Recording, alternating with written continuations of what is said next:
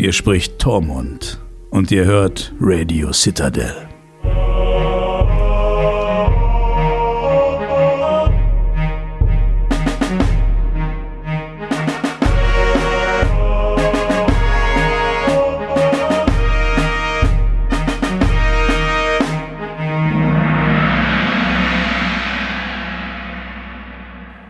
Herzlich willkommen zum vorletzten Mal für alle Zeiten What? zum Game of Thrones Podcast Radio Citadel. Die vorletzte Folge, wir haben die vorletzte Folge gesehen und äh, wir heißen euch alle herzlich willkommen.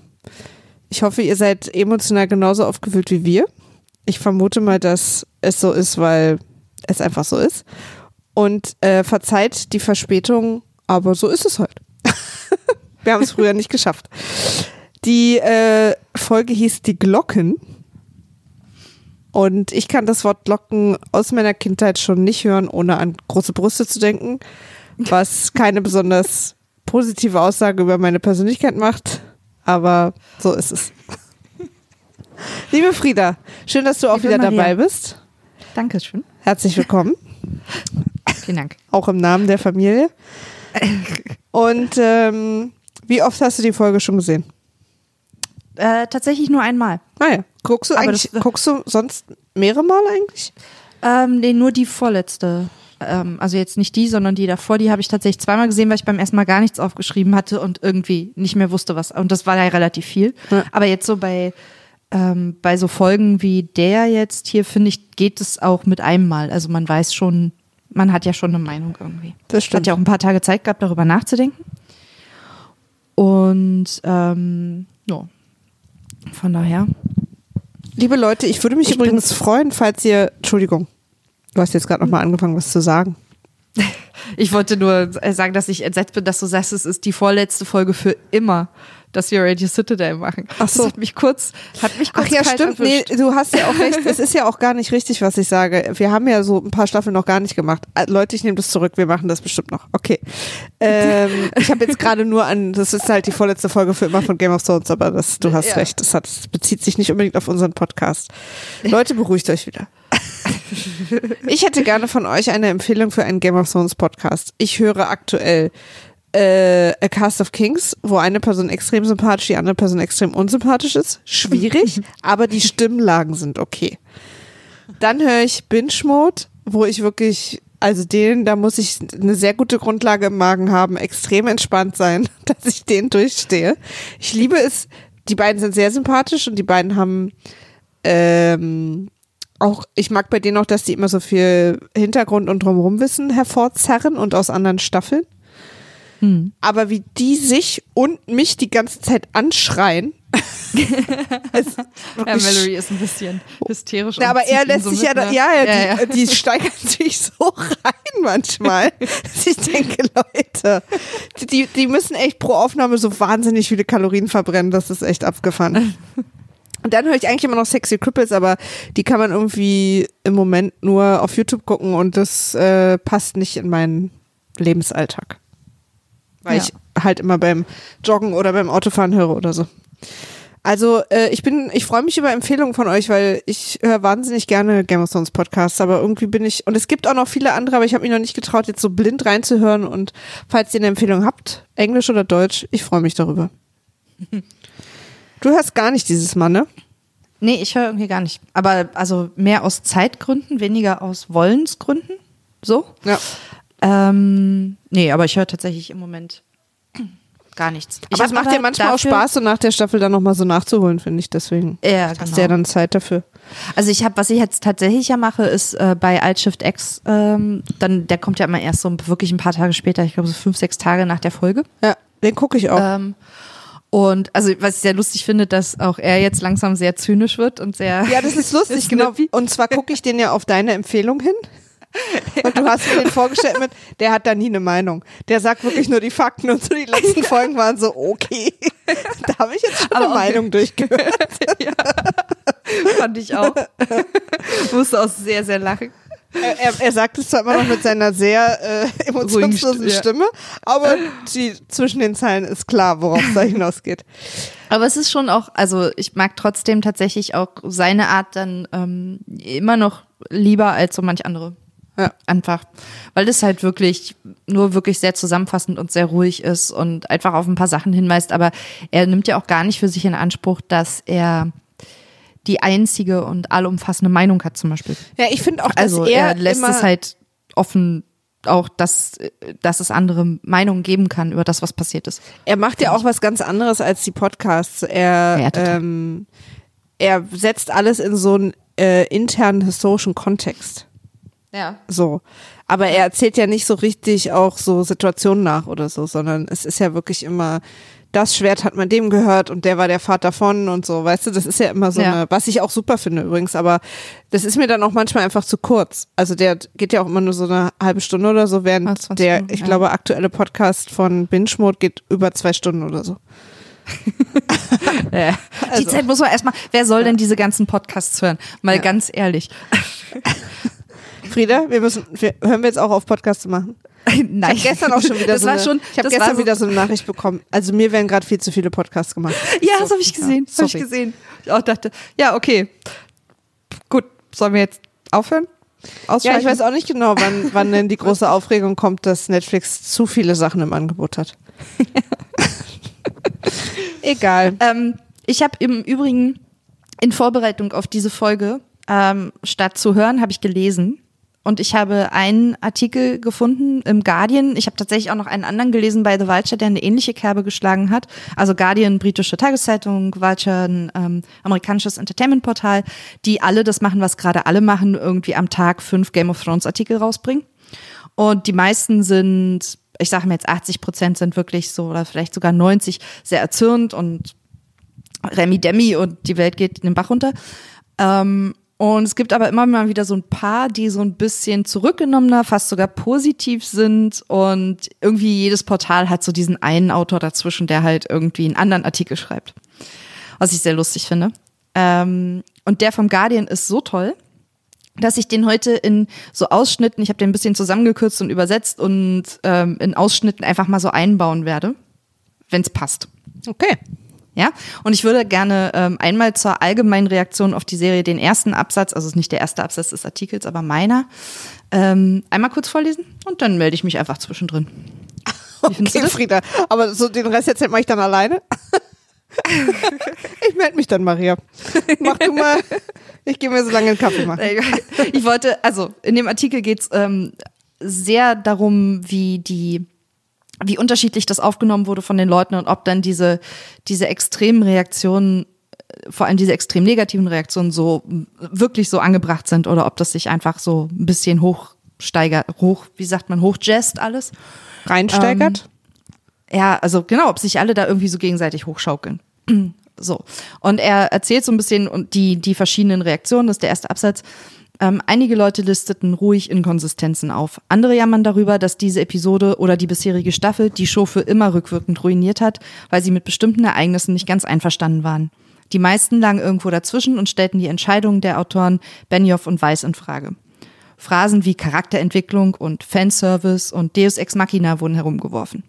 Eine überraschend große Anzahl von Experten für Militärgeschichte, Taktik und Drachenkunst meldete sich zu Wort.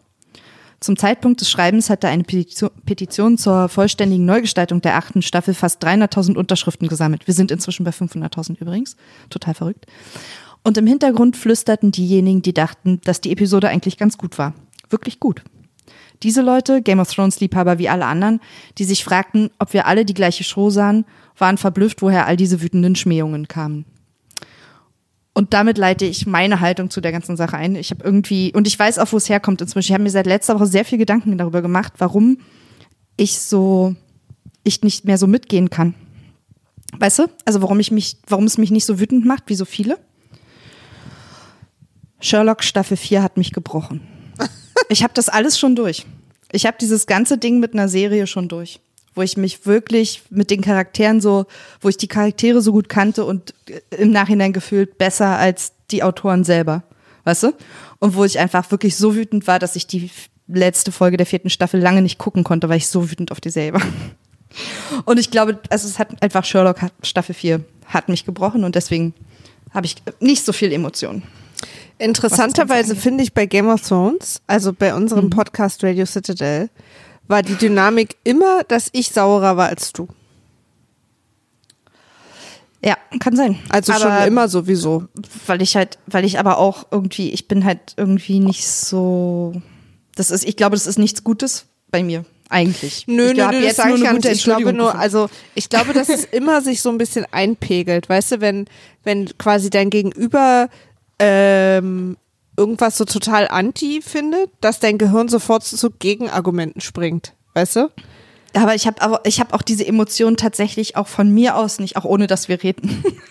also, Ja, ja, weißt du? nee, ja, ja, okay, ja, ja, aber trotzdem so in Gesprächen, mir fällt es oft auf, wenn Leute so runtergemacht werden, dass ich oft denke, na ja, so schlimm ist der ja nicht, weißt du?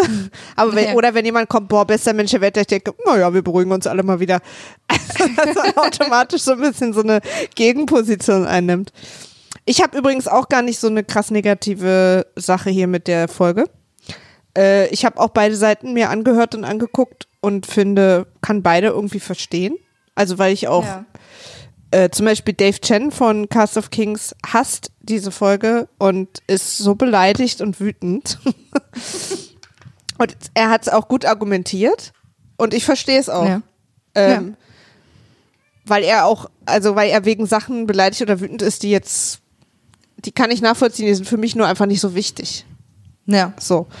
Und ich kam nach der Folge aus dem Schlafzimmer und bin zu Nils gegangen und, und hab, und er so, und, und, und, ich habe ja schon so viel gelesen. und ich so, also es ist super krass gewesen, aber es nimmt mich einfach nicht mehr so mit. Und ich, ich glaube, bei mir wiederum ist es, weil die zwei Jahre mir zu lang waren. Hm, Also sein. vielleicht wäre es ein bisschen anders gewesen, wenn ich quasi nochmal äh, gerewatcht hätte alles. Aber ich fühle mich überhaupt nicht mehr so mit denen verbunden. Also, also klar finde ich es immer noch krass und ich fand es übrigens auch, äh, also auf jeden Fall eine der krass anzuguckendsten Folgen, die es je gab, auch im Ja, Guten. total. So. Total. Also das erste, das war übrigens, jetzt fällt mir wieder eins, das erste, was ich gesagt habe. Ich habe zu dir jetzt gesagt, ich glaube, es war auf jeden Fall die teuerste Folge Fernsehserie, die je gemacht wurde. Ja, und auch die optisch beeindruckend. Ja, ja, genau. Also So. das war wirklich ein. Und das, also, und das fand ich auch krass und ich fand auch bestimmte Szenen krass. Wir gehen das jetzt gleich auch nochmal durch. Aber egal, wer jetzt gerade stirbt und lebt, ich bin irgendwie nicht so, also ich, hab, ich kann mich noch erinnern an Staffeln, wo ich Rotz und Wasser geheult habe, wenn ich schon irgendwie auch nur angedeutet, also weißt du so, ich schon, ich war wirklich ja teilweise wirklich völlig fertig und musste mich dann mit Schokolade wieder aufpäppeln nach so Folgen. Ähm, da kann ich mich noch gut dran erinnern. Also mir ist so wie Staffel 6 war irgendwie was, wo ich oft geheult habe. Ähm, aber die ist jetzt so, oh, ich finde es krass und ich gucke es auch gern und ich finde interessant, wie es weitergeht, aber es macht mich weder besonders wütend noch besonders froh. Also, weißt du? Also ich diskutiere schon Ja, mit und habe auch eine Meinung und will auch wissen, wie es ausgeht und bin auch nicht mit allem einverstanden. Also hätte mir manche Sachen anders gewünscht, aber ich kann in mir keine so eine Wut finden, dass ich danach irgendwie in All Caps im Internet rumzackere. Ich hoffe, Hörer, dass ihr das jetzt quasi nicht als, als Disrespect an der Serie und nach dem Motto, warum macht ihr es dann noch? Ich finde es schon noch spannend. Ich kann mich nur Ja. nicht so reinsteigern, dass ich völlig fertig bin. Und bei mir liegt es, glaube ich, an den zwei Jahren. Weil auch tatsächlich diese zwei Jahre extrem ereignisreich waren in meinem Leben, dass ich so komplett gar nicht mehr an Game of Thrones gedacht habe. Zwischendurch. Also so, das war einfach Mhm, dieses ganze Universum war für mich überhaupt, hat gar keine Rolle mehr gespielt, während man ja irgendwie, keine Ahnung, während Staffel 6 haben wir beide, glaube ich, auch gerade uns nochmal mit den ersten Staffeln beschäftigt oder so.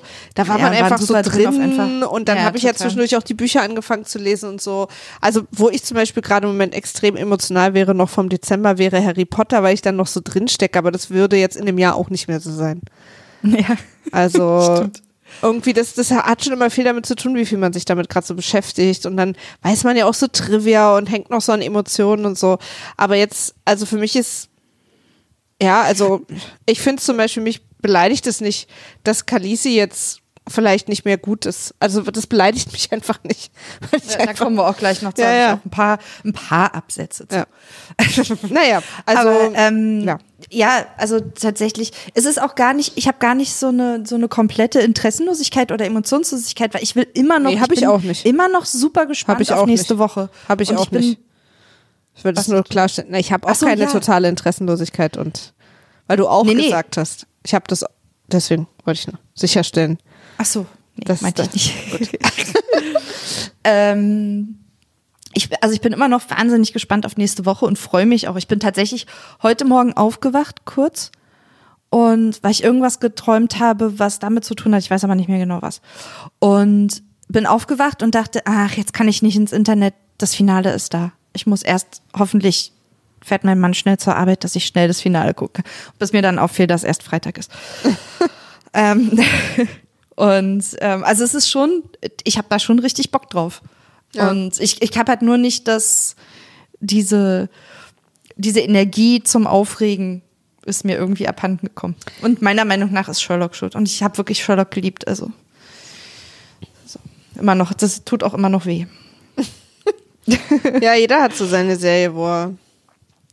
Ich weiß, ich hatte sowas auch. Ich komme. Ach so, naja, Lost? Nee, das gilt nicht. Nee, Lost hat mich nicht so gejuckt. Ich wusste auch das Ende von Lost, bevor ich das Ende gesehen habe, deswegen. Nee, Ah, bei mir war es. Ähm, nee, keine Ahnung. Also ich weiß, ich hatte sowas. Ich komme jetzt nur gar nicht drauf. Was das für eine Serie war. Hm. Ich weiß, ich habe irgendwann mal aufgehört, Downton Abbey weiter zu gucken, weil jemand gestorben ist, wo ich so dir wütend war. Ich habe so geheult und ich war so wütend auf die Serien, die Macher und den Schauspieler, dass ich mich geweigert habe, weiter zu gucken. und dann habe ich zwei Jahre später weitergeguckt. Aber das ist gerade das Einzige, was mir einfällt. Aber ist ja auch schon super. Naja, wollen wir, wollen wir rein? Klar. Let's does it. Legst du los? Also, erste Szene. Varys schreibt, wie ich wie immer mit meinem fantastischen Deutsch, einen Wahrheitsbrief. äh, und ich habe dann dahinter geschrieben, an wen? Wissen wir nicht, ne? Nee, wissen wir nicht, aber meine Vermutung war halt, also, oder wer in dem Moment wahrscheinlich an alle Lords, die es noch, die paar Lords, die es noch gibt. Also, Also Kettenbrief, meinst du? ja, ja, so wie sie halt sonst halt auch immer, also vor allem halt Nachrichten verbreitet haben, wenn sie wollten, dass es halt irgendwie alle erfahren. Ja. Also Raben schreiben und an alle Lords schicken, die ihnen einfallen. Ja.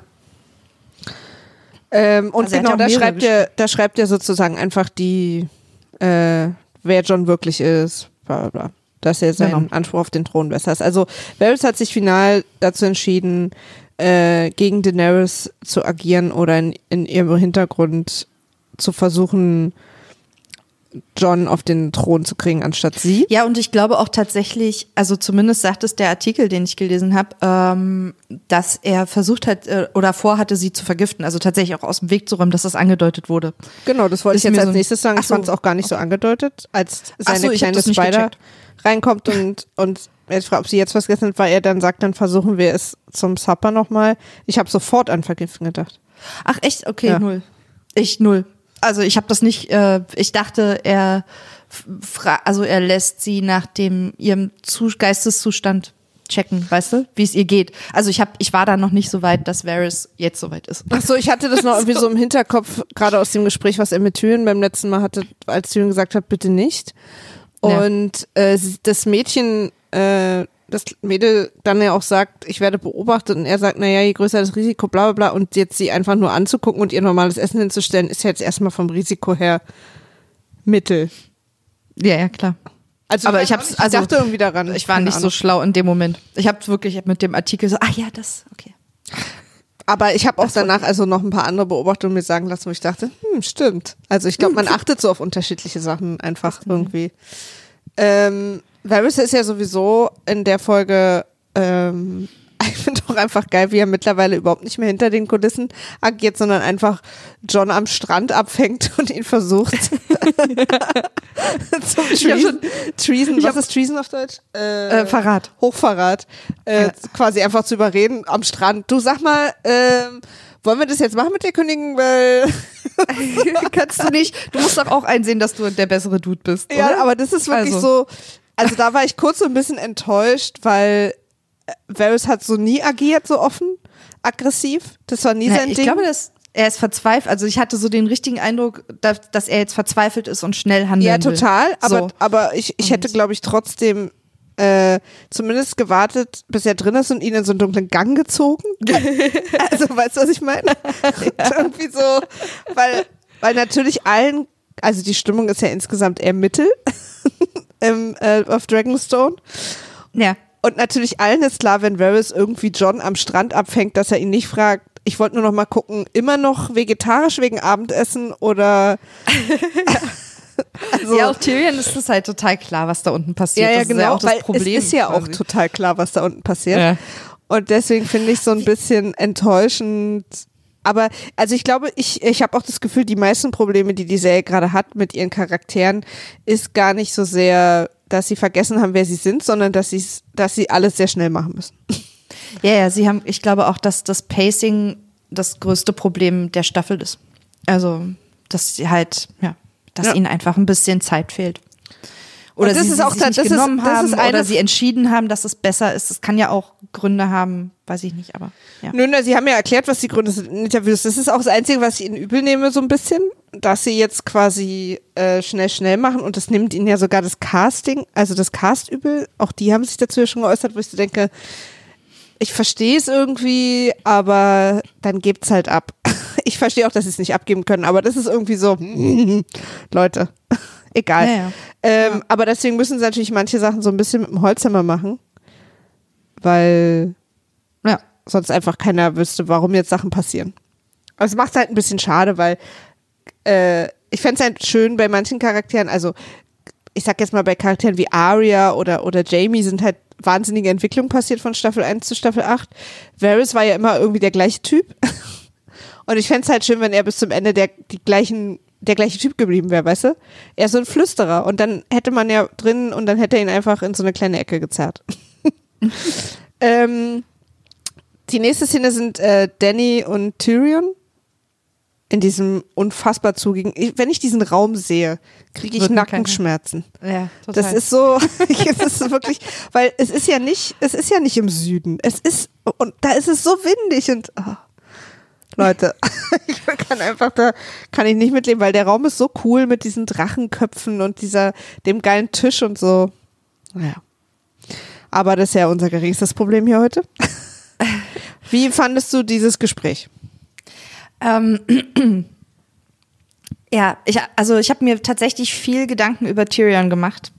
Ähm, in der gesamten, also erstmal schauspielerisch macht sie das, finde ich toll, total. Sie ist, also in ihr fällt so alles zusammen, alle betrügen sie, alle hintergehen sie, sie hat alles verloren und jetzt kann sie niemand mehr trauen, sie ha- hat keine Liebe, kein gar nichts, ne? So, das äh, sieht man alles, das sieht man ihrem Gesicht an, das sieht man ähm, ihre, oder das hört man auch, wie, wie sie spricht. Also es ist halt alles da. Ähm, Tyrion ist halt so ein bisschen das immer wieder so dieses Rätsel gewesen, warum er auch einfach nicht so schlau ist, weißt du, nicht mehr schlau ist, warum er Sachen nicht sieht, warum er sich irgendwie, ähm, warum er das bei Daenerys nicht sieht, was Varys sieht, ja? Ja. Tyrion war immer der Schlaue. Und ich glaube, das ist halt so ein bisschen das Problem. Tyrion ist so ein bisschen wie die Zuschauer. Der hält sich selbst für den Schlausten im Raum, weil er hat ja bisher immer recht gehabt, weißt du? Und kann halt einfach nicht von seiner Vorstellung von Daenerys als Königin lassen und sich eingestehen, dass er es halt eigentlich ja auch hat kommen sehen. Weil er schon oft genug einschreiten musste. Weißt du?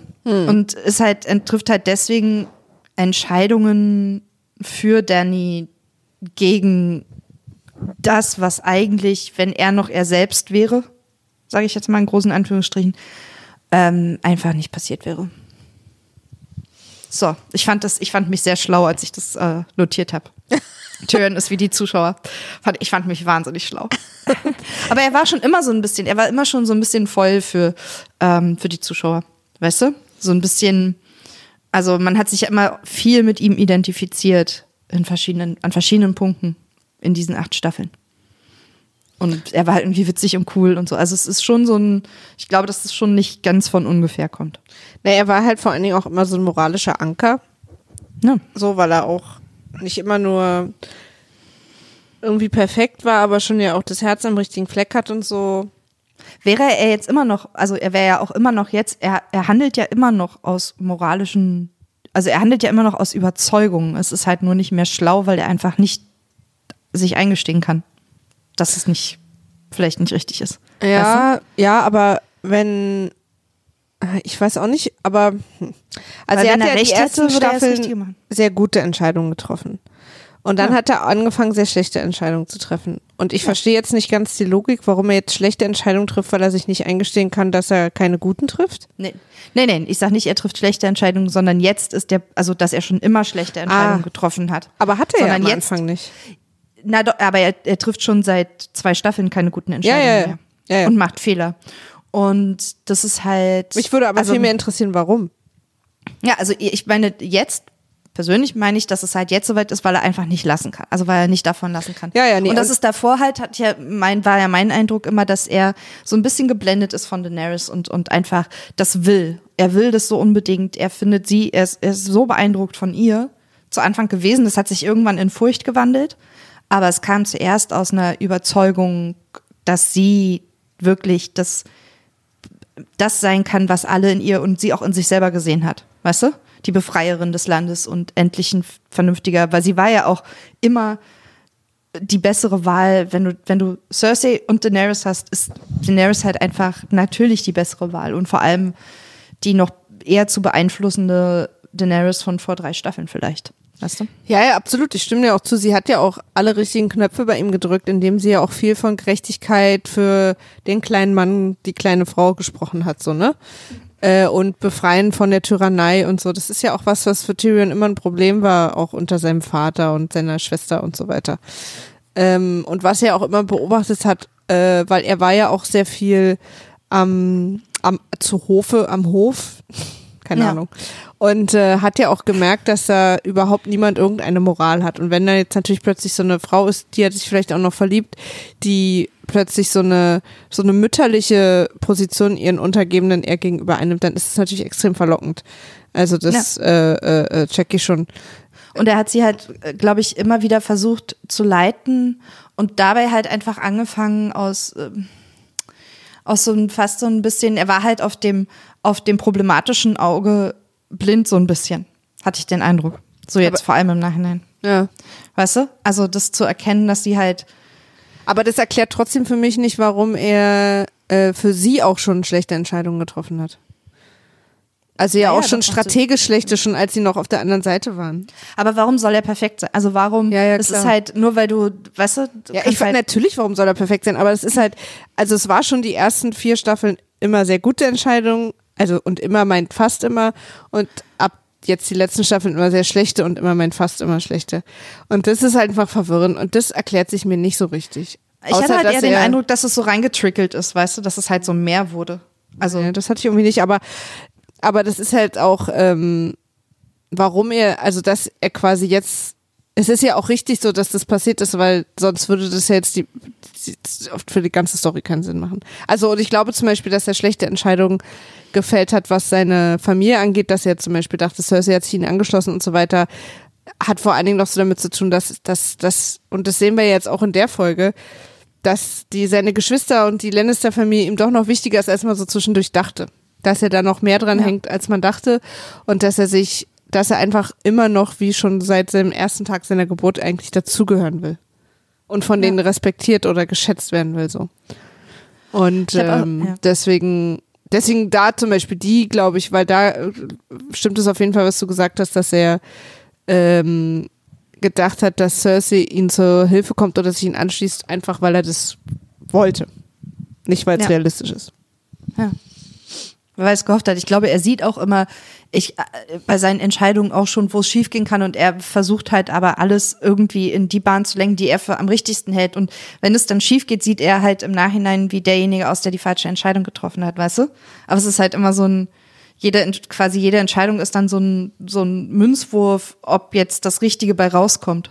Irgendwie. Was ja, Ja. nicht heißt, dass grundsätzlich seine Idee in, im ersten Moment moralisch schlecht oder falsch war oder strategisch total unklug oder so. Die haben halt oft einfach nicht funktioniert. Ja. Auch wenn er wirklich eigentlich vielleicht das Richtige gewollt hat in dem Moment. So wie jetzt halt auch. Also er will ja für Daenerys gerade das Richtige. Äh, aber es ist halt nicht das Richtige. Auch für Daenerys eigentlich nicht, aber er verrät Varys an Daenerys. Ja. Schön.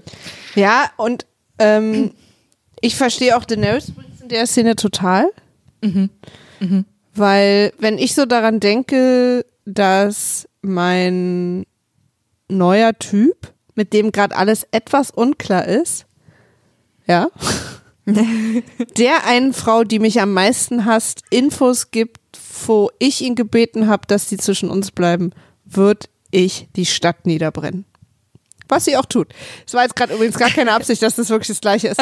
Aber äh, da, das, das würde mich so fertig machen. Und wenn ich dann noch erfahre, dass es auch alle anderen wissen, das Ja. würde mich richtig fertig machen. Und da würde ich echt auch, genauso wie sie, an einem offenen Fenster stehen und mir eine Lungenentzündung holen.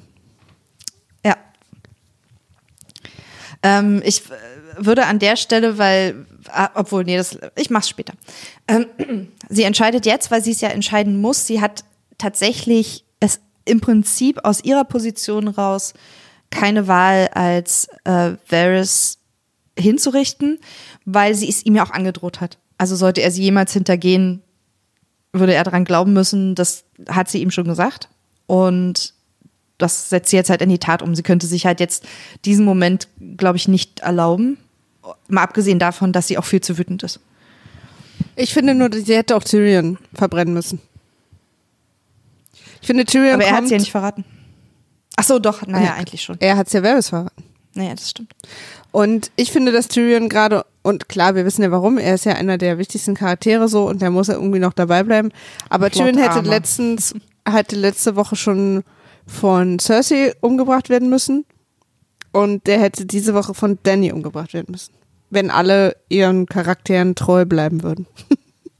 Ja, wenn alle in dem Moment so konsequent wären, wie sie es in dem Moment sind. Also sie Genau, sind ja genau. konsequent, nur nicht bei ihm. Ja, ja, ich habe also auch dieses, ähm, das Wort Plot Armor wurde sehr oft verwendet in allem, was ich gelesen habe Ja. zu dieser Folge. Ähm, diese Unbesiegbarkeit und Unsterblichkeit durch Handlungsgründe. Ja. Und ähm, ich finde es total nachvollziehbar, dass Varys hier gestorben ist. Ich bin sehr traurig deswegen. Ich mochte Varys immer Ja. sehr. Ja. Ähm, Auch eine gute Szene zwischen Tyrion und Varys. ja, total. Aber ich würde an, an Varys Stelle in der Situation auch fragen, äh, und Tyrion darf heute aber hier Armbrot essen oder was? also, ich finde es so ein bisschen unfair, dass quasi John und Tyrion, die beide ja auch beteiligt waren, er war ja nur eigentlich der Letzte in der Kette, dass er jetzt quasi Ja, aber er hat, also sein Plan war, sie zu töten, ist es halt schon nochmal. Also, die anderen haben sie halt nicht verraten, sondern haben quasi eine Ja, ja. Entscheidung getroffen. Und ähm, aber tatsächlich hat Tyrion das ja auch selber zu ihr gesagt. Ich war es halt, ich hab's Varys gesagt und er hat ja da auch mit was gerechnet. Sie kann sich es aber auch, glaube ich, also daran liegt es, glaube ich, eher so ein bisschen, dass sie sich es gerade nicht leisten kann, noch in dem Moment. Das ist halt, glaube ich, noch so der letzte Rest von ihr, der, also der die Entscheidung noch nicht getroffen hat, komplett verrückt zu werden. Ähm, sie braucht, sie hat sonst niemanden mehr, außer Tyrion. Also Grey Worm grummelt immer nur und guckt böse. Ja, ach, Grey Worm ist ja John auch, ist mit dem kann ihr sie ja nicht Lover reden. und, ja. ja. und, und alle, so Jorah ist tot und wenn sie Varys jetzt dann und, und, und Miss Sunday, das sind halt die Leute, die sie wirklich beraten haben und der einzige, den sie noch hat, ist Tyrion und das könnte halt ihr Grund sein, warum sie Tyrion leben lässt. Ja, ach, ich brauche da jetzt Also auch gar nicht mehr einen Grund ausdenken, weil ich glaube, Nee, es, also wir müssen also, denen jetzt ich habe nicht den jetzt helfen. nicht gesucht. Ja, ja, nee, ich habe den jetzt nicht gesucht, aber das ist halt, das verstehe ich halt noch so ein bisschen, weil sie hat ja sonst niemanden mehr. Ja, Wen aber ich sie glaube, denn? sie braucht ja auch, also sie braucht, sie ist, glaube ich, lieber äh, allein, also weißt du, als mit Verrätern. Also deswegen ist egal. Also es ist ja nicht passiert. Lass uns lieber weitergehen. Es passiert noch so viel, Frieda. ähm, die nächste Szene ist, dass sie traurig am Kamin sitzt Mhm. und Missandés äh, Sklavenhalsband hat und das Worm schenken will, der es zurecht ins Feuer wirft. Und ähm, Merkt man auch, wie, dass sie so gar keine Empathie hat. Also Ja, ja. Ähm, Riesenidee, sehr schöne Geschenkidee. Also bitte schick einfach nächstes Mal jemand anders einkaufen. Und ich habe in der Situation wieder gedacht, aber das kann man wahrscheinlich auch der Geschwindigkeit der Staffel äh, anhängen, dass, weil sie ist ja sehr, sehr traurig mit diesem Armband in der Hand. Äh, Halsband ja. äh, dickstes Armband der Welt. ähm, und ich habe halt diese Freundschaft schon lange nicht mehr gespürt, weil dass sie zusammengehören, hat man seit langer Zeit nur noch gesehen, dass sie neben ihr stand. Also Ja, ja, man, ja. man hat keine, also man hätte es mit einem kurzen Gespräch, wo sie über irgendwas lachen oder so vorletzte Folge mal machen können, weißt du, wo sie zusammenstehen, sie sagt ihr was und dann merkt man so, das ist schon noch ihre Vertraute, die haben irgendwie so eine Bindung oder so und aber das haben wir gar, also sie stand einfach immer nur neben ihr und Er, ja, und das, sind- ist natürlich, also wahrscheinlich ist, ist es ja auch so, dass es, dass sie ist ja eh gerade traurig und das äh, repräsentiert nur eine von vielen Trauern sozusagen. Äh, aber ich hätte es mir trotzdem gewünscht, dann wäre auch diese Missandei-Sache für mich äh, emotionaler gewesen, glaube Ja, ich. da kommt, da kommen zwei Sachen zusammen, glaube ich, tatsächlich. Also A, dass, dass die Zeit nicht so, äh, also dass sie nicht genug Zeit haben oder sich nicht genommen haben, ähm, bestimmte Sachen doch nochmal auszuerzählen. Da haben, also da ist ja Missandei äh, Daenerys nur eine, ein Beispiel von mehreren, wo einfach ein paar weitere Erklärungen, ein paar mehr Szenen ganz gut getan hätten.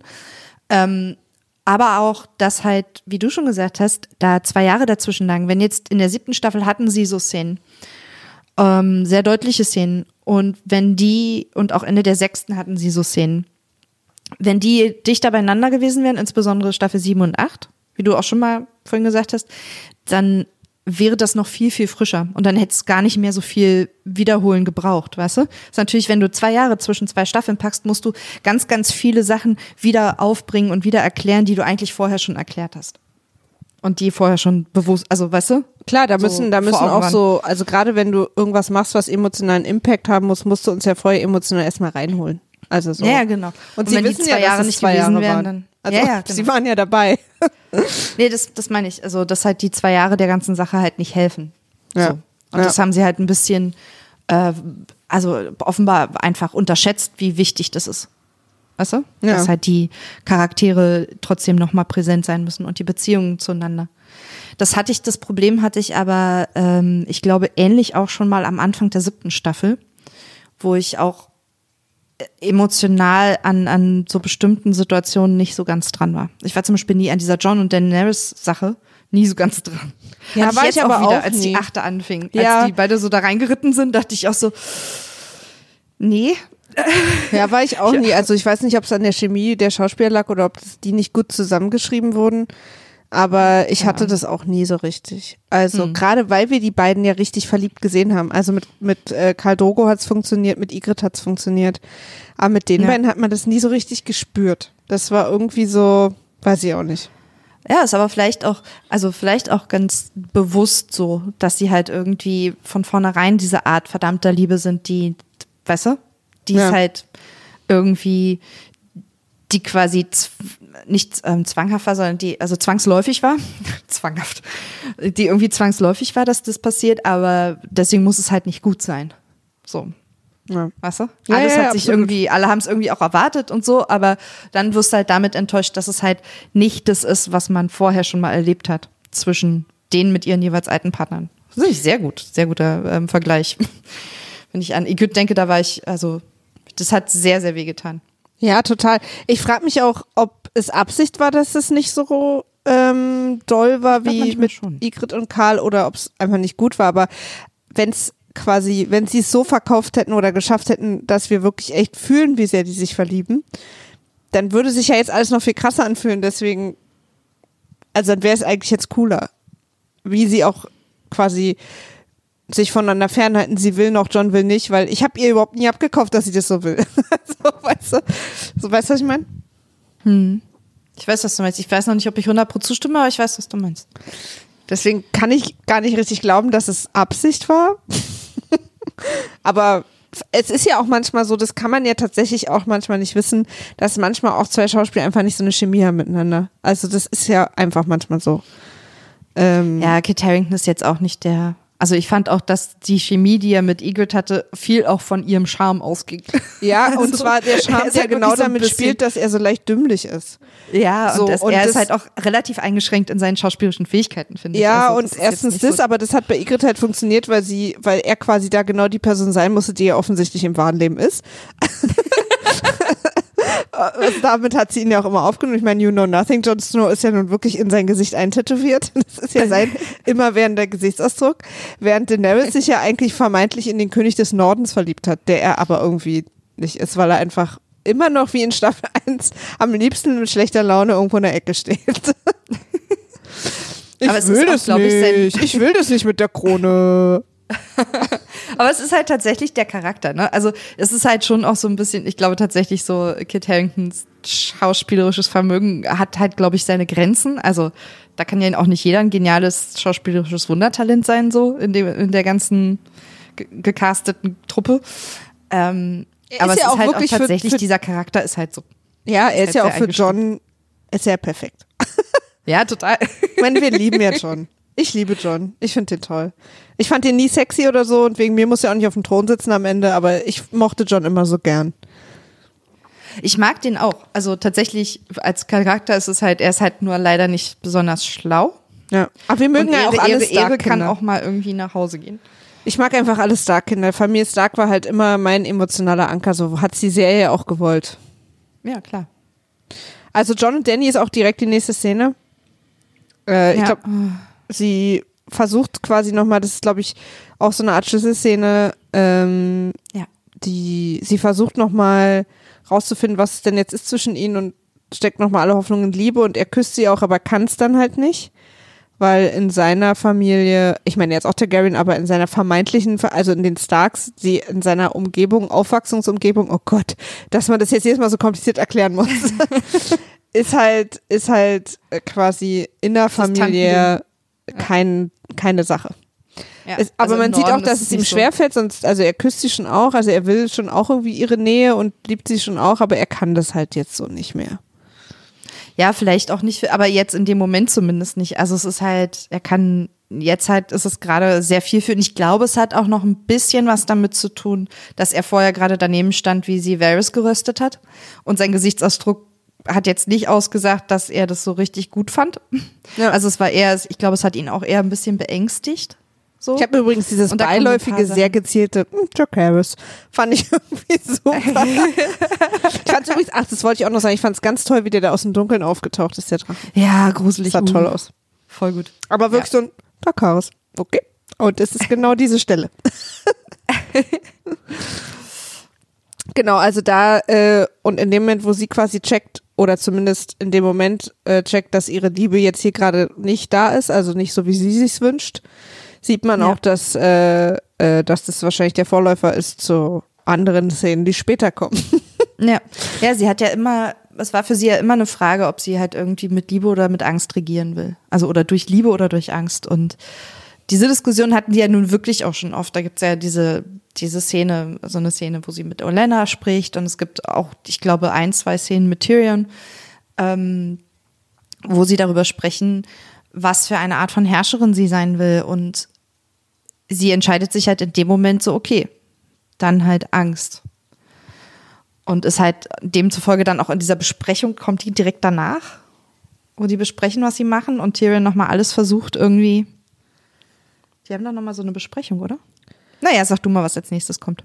äh, wer hat eine Besprechung? Tyrion und wer? Nee, alle. Ach so. Ich weiß aber nicht, ob das. Haben die nicht nochmal so eine Besprechung?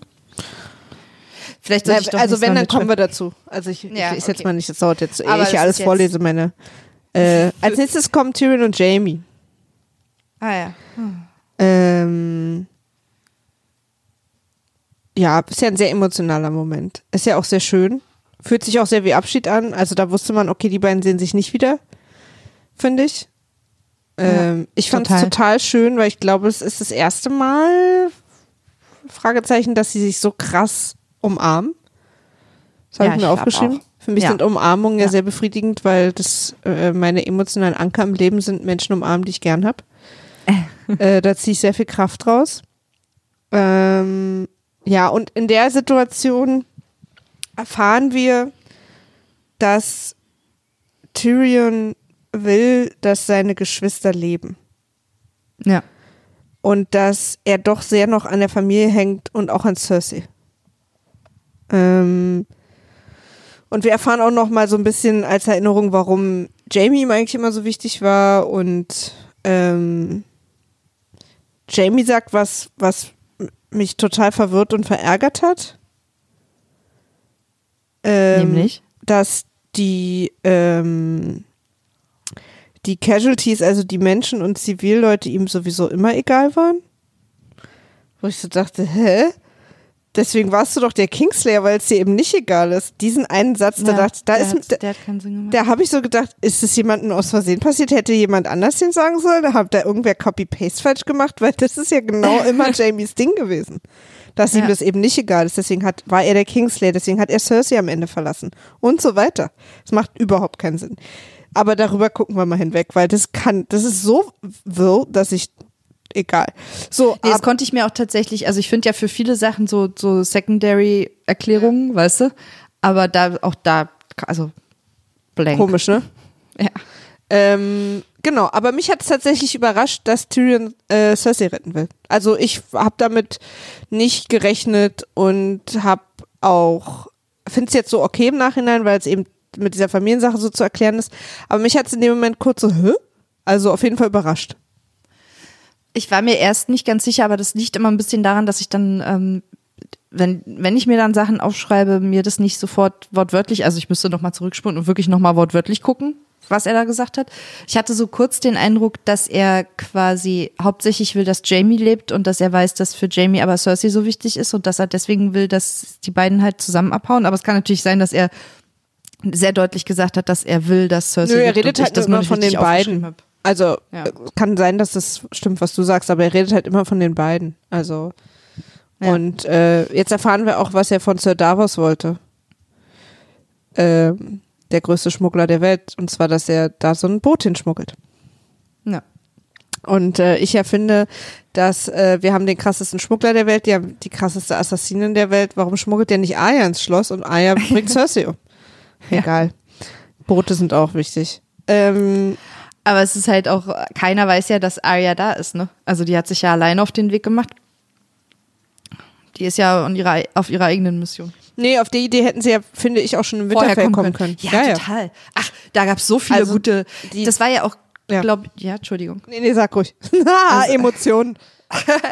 Das war ja auch, glaube ich, eher sowas, was so eine Idee von Sansa und Arya gewesen wäre, aber sie sind ja noch nicht mal damit durchgekommen, einfach noch vielleicht noch mal eine Woche zu warten, bis alle sich wieder erholt haben. Ja. Weißt Ja, du? ja, ja, also sie genau. konnten sich halt alle nicht gegen Daenerys durchsetzen, die gesagt hat, es geht jetzt los und wir greifen an und ist mir egal, was ihr macht. So.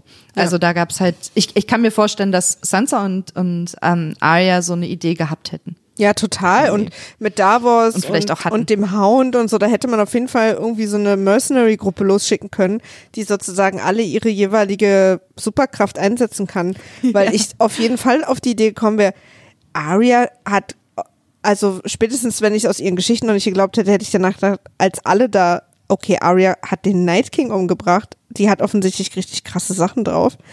Können wir die nicht auch nach King's Landing schicken? Mann, die kann das mit den Gesichtern, die hätte einfach Kyburn sein können. Ja, oder zum Also. Beispiel das erstens, weil, weil das ist jetzt natürlich auch so, wir haben ja gesehen, wie krass unlogisch sie das kann bei den Phrase. Ähm, deswegen, da auf die Idee hätte man kommen können. Und es wäre halt auch so geil gewesen, so die Fähigkeiten, die alle so über die acht Staffeln aufgebaut haben, dass die dann alle so zum Tragen kommen. Mit so Wie einer in so einem Gruppe. Bossfight in Ja, genau, in dass sozusagen der. Hound, ja, der Hound sozusagen äh, ist, ist dann so der Bodyguard von der Gruppe. Davos schmuggelt sie rein und so, weißt du, dass man irgendwie so Sachen, dass das dann so eine richtige, so ein, so ein Oceans 11 Ding gewesen wäre. King's Landings 11 oder so. Und, Und, ich John meine, erzählt das alles Daenerys so als Voice-Over, weißt ja, du? genau. Und dann hat sie und dann ist da irgendjemand, also und wir haben auf die busyste Nacht in King's Landing gewartet, wo keiner auf den Tresor guckt. Und weil die Würstchenlieferung kommt oder was weiß ich was, wo es immer sehr busy ist im Red Keep. äh, aber das hätte halt so lustig werden können und dann, äh, und das war uns ja, Ja, sehr lustig wichtig, dass Sachen lustig sind. aber du hättest ja auch Aria überhaupt nicht überreden müssen, weil, weil sie, hat, sie schon immer auf der Liste hatte, das hätte sich so gut gefügt. Ja. Egal. Naja, Ich mochte tatsächlich aber Arias äh, Story in der Folge eigentlich ganz gerne, auch wenn es da auch viel Kritik zu gab, aber ich fand das eigentlich ganz gut. in der Folge jetzt. Mhm. Ja. Innerhalb der Folge. Ja. Mhm. Ähm, aber ich mach mal normal weiter, oder? Ja, bitte. Ja. Ja, bitte. Ich habe als nächstes den äh, Stichpunkt Stadtgewusel, Okay. weil ich das so cool fand, wie das aussah. Also wie weil man daran ja auch schon sieht, wie teuer die Folge war, wie wahnsinnig viele echte Menschen wirklich äh, da zugange waren.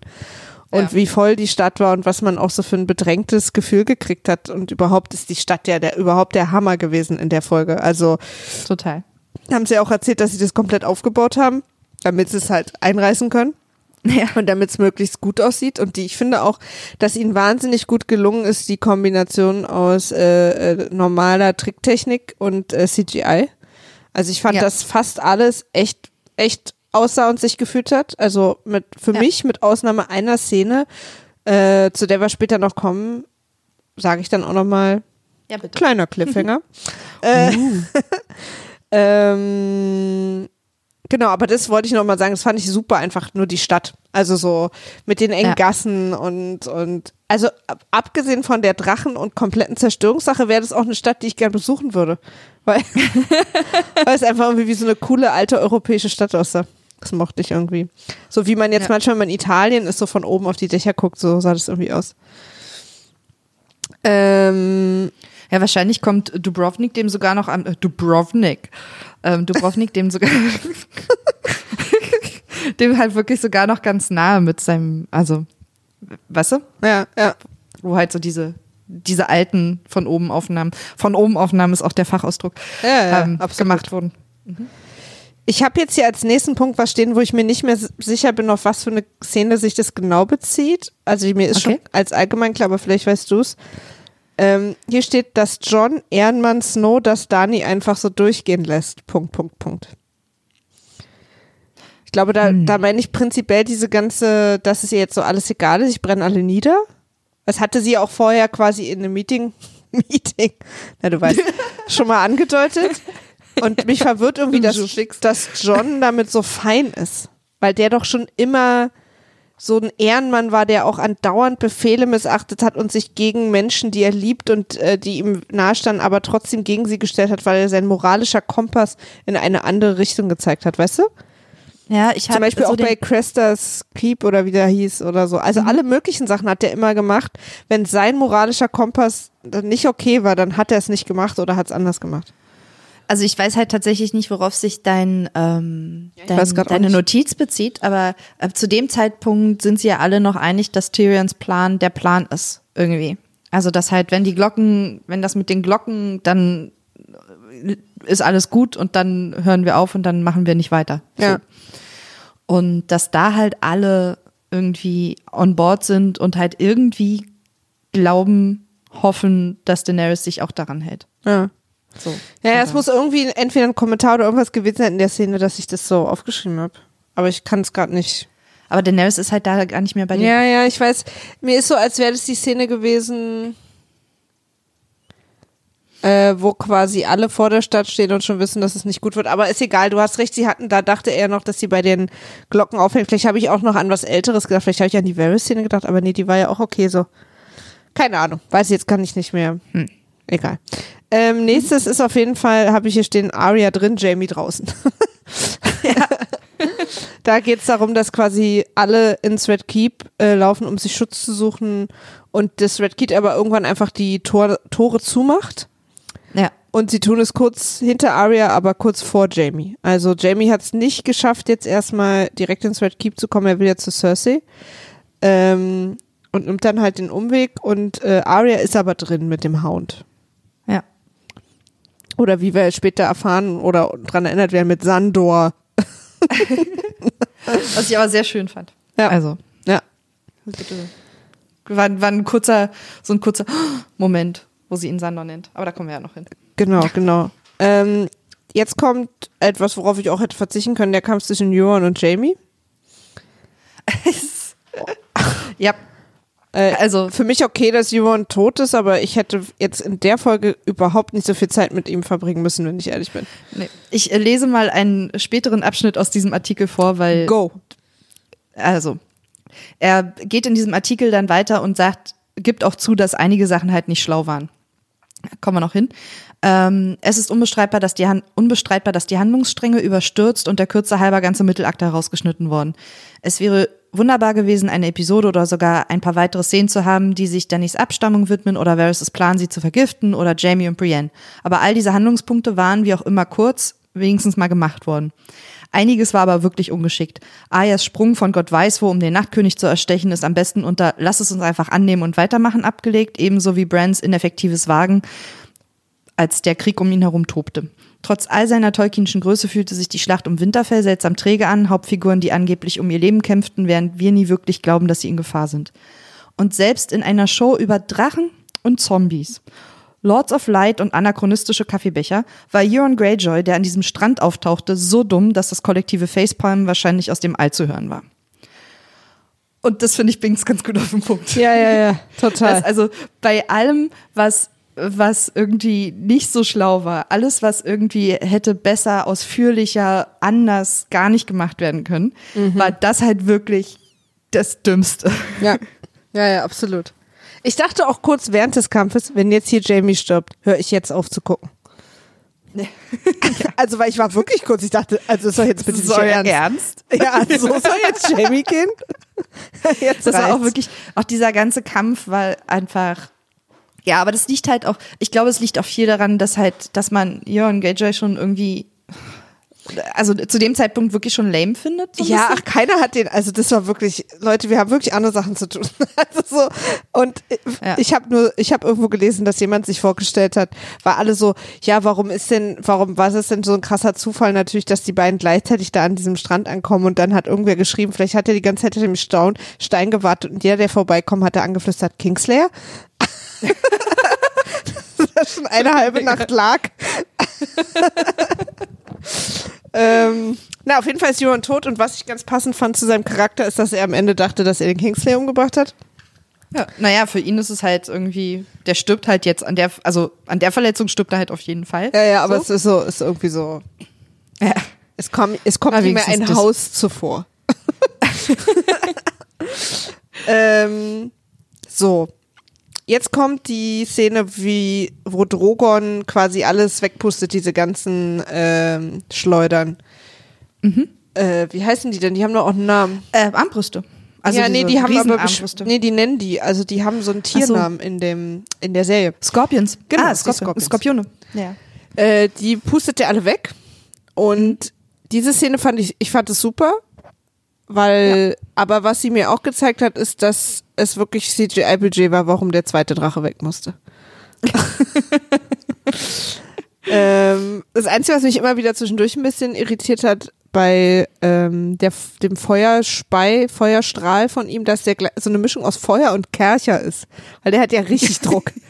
Also so, das ist ja, da finde ich es auch sehr mutig, dass am Strand alle so nah an Welles stehen geblieben sind. Jetzt, wo ich das so sehe. Aber Ja. offensichtlich kann er sehr gut dosieren. Ich aber hat auch nur den Mittelstrahl abbekommen. Ich hatte auch tatsächlich bei schon, als äh, bei der Szene, wo Varys verbrannt wurde, dachte ich so, stand Tyrion nicht ein bisschen Tyrion nah? stand wirklich sehr nah und Also, ich dachte auch, puh. er traut, traut dem Drachen viel zu. Er hat ihn offensichtlich trainieren sehen oder so, dass er so einzelne Schafe trifft, wenn er will. ja, das ist also, genau, aber Drogon im Prinzip, ähm, also ich hatte ja so ein bisschen Schiss, dass der Drache gar nichts mehr nützt, nachdem ich halt die letzte Folge gesehen habe, wo äh, äh, äh, Rhaegar ja doch sehr schnell vom Himmel fiel. Das war der Überraschungsmoment. Genau, und dann hat er jetzt aber doch gut Druck gemacht und hat auch sofort alle Scorpions weggefeuert. Das fand ich auch cool, weil da ich, hätte ich echt schlecht Laune gekriegt, wenn diese äh, Scorpions jetzt tatsächlich schon wieder der Grund gewesen wären. Weil dann, warum haben wir diese ganzen Drachen verfolgt, acht Staffeln lang, wenn die gar nichts können? Ja, ich Ähm. glaube, es liegt tatsächlich ein bisschen daran, dass, dass halt Daenerys jetzt weiß, wie diese Dinger funktionieren. Also, dass die A langsam sind. Also, dass sie halt nicht so, so super schnell beweglich sind, wenn man nicht direkt auf sie zufliegt, sondern von der Seite oder von hinten kommt. Oder halt sehr, sehr schnell die Position wechseln, was man ja bei den Schiffen schon gesehen hat. Ähm, also bei der See, dieser kleinen Seeschlacht, die irgendwie fünf Minuten gedauert hat. Ähm, aber es liegt halt einfach daran, dass sie jetzt halt weiß, wie die Dinger funktionieren dass die langsam sind, also richtungsmäßig und dass ihr jetzt halt auch irgendein Kollateralschaden halt völlig Latte ist. Also Weißt du, was ich mir gewünscht habe? Hm. Äh, ja, klar weiß ich das, hallo. ähm, wir wissen ja aus der äh, ta targerianischen Geschichte, so sagt man das ja, Ja. äh, dass der, dass die Drachen quasi mehr oder weniger mitbestimmen, wer ihr Rider ist. Und es kann auch nicht jeder Ja. einen Drachen fliegen. Und dass diese Beziehung auch so lange hält, bis der Rider tot ist. Dann sucht er sich immer neuen.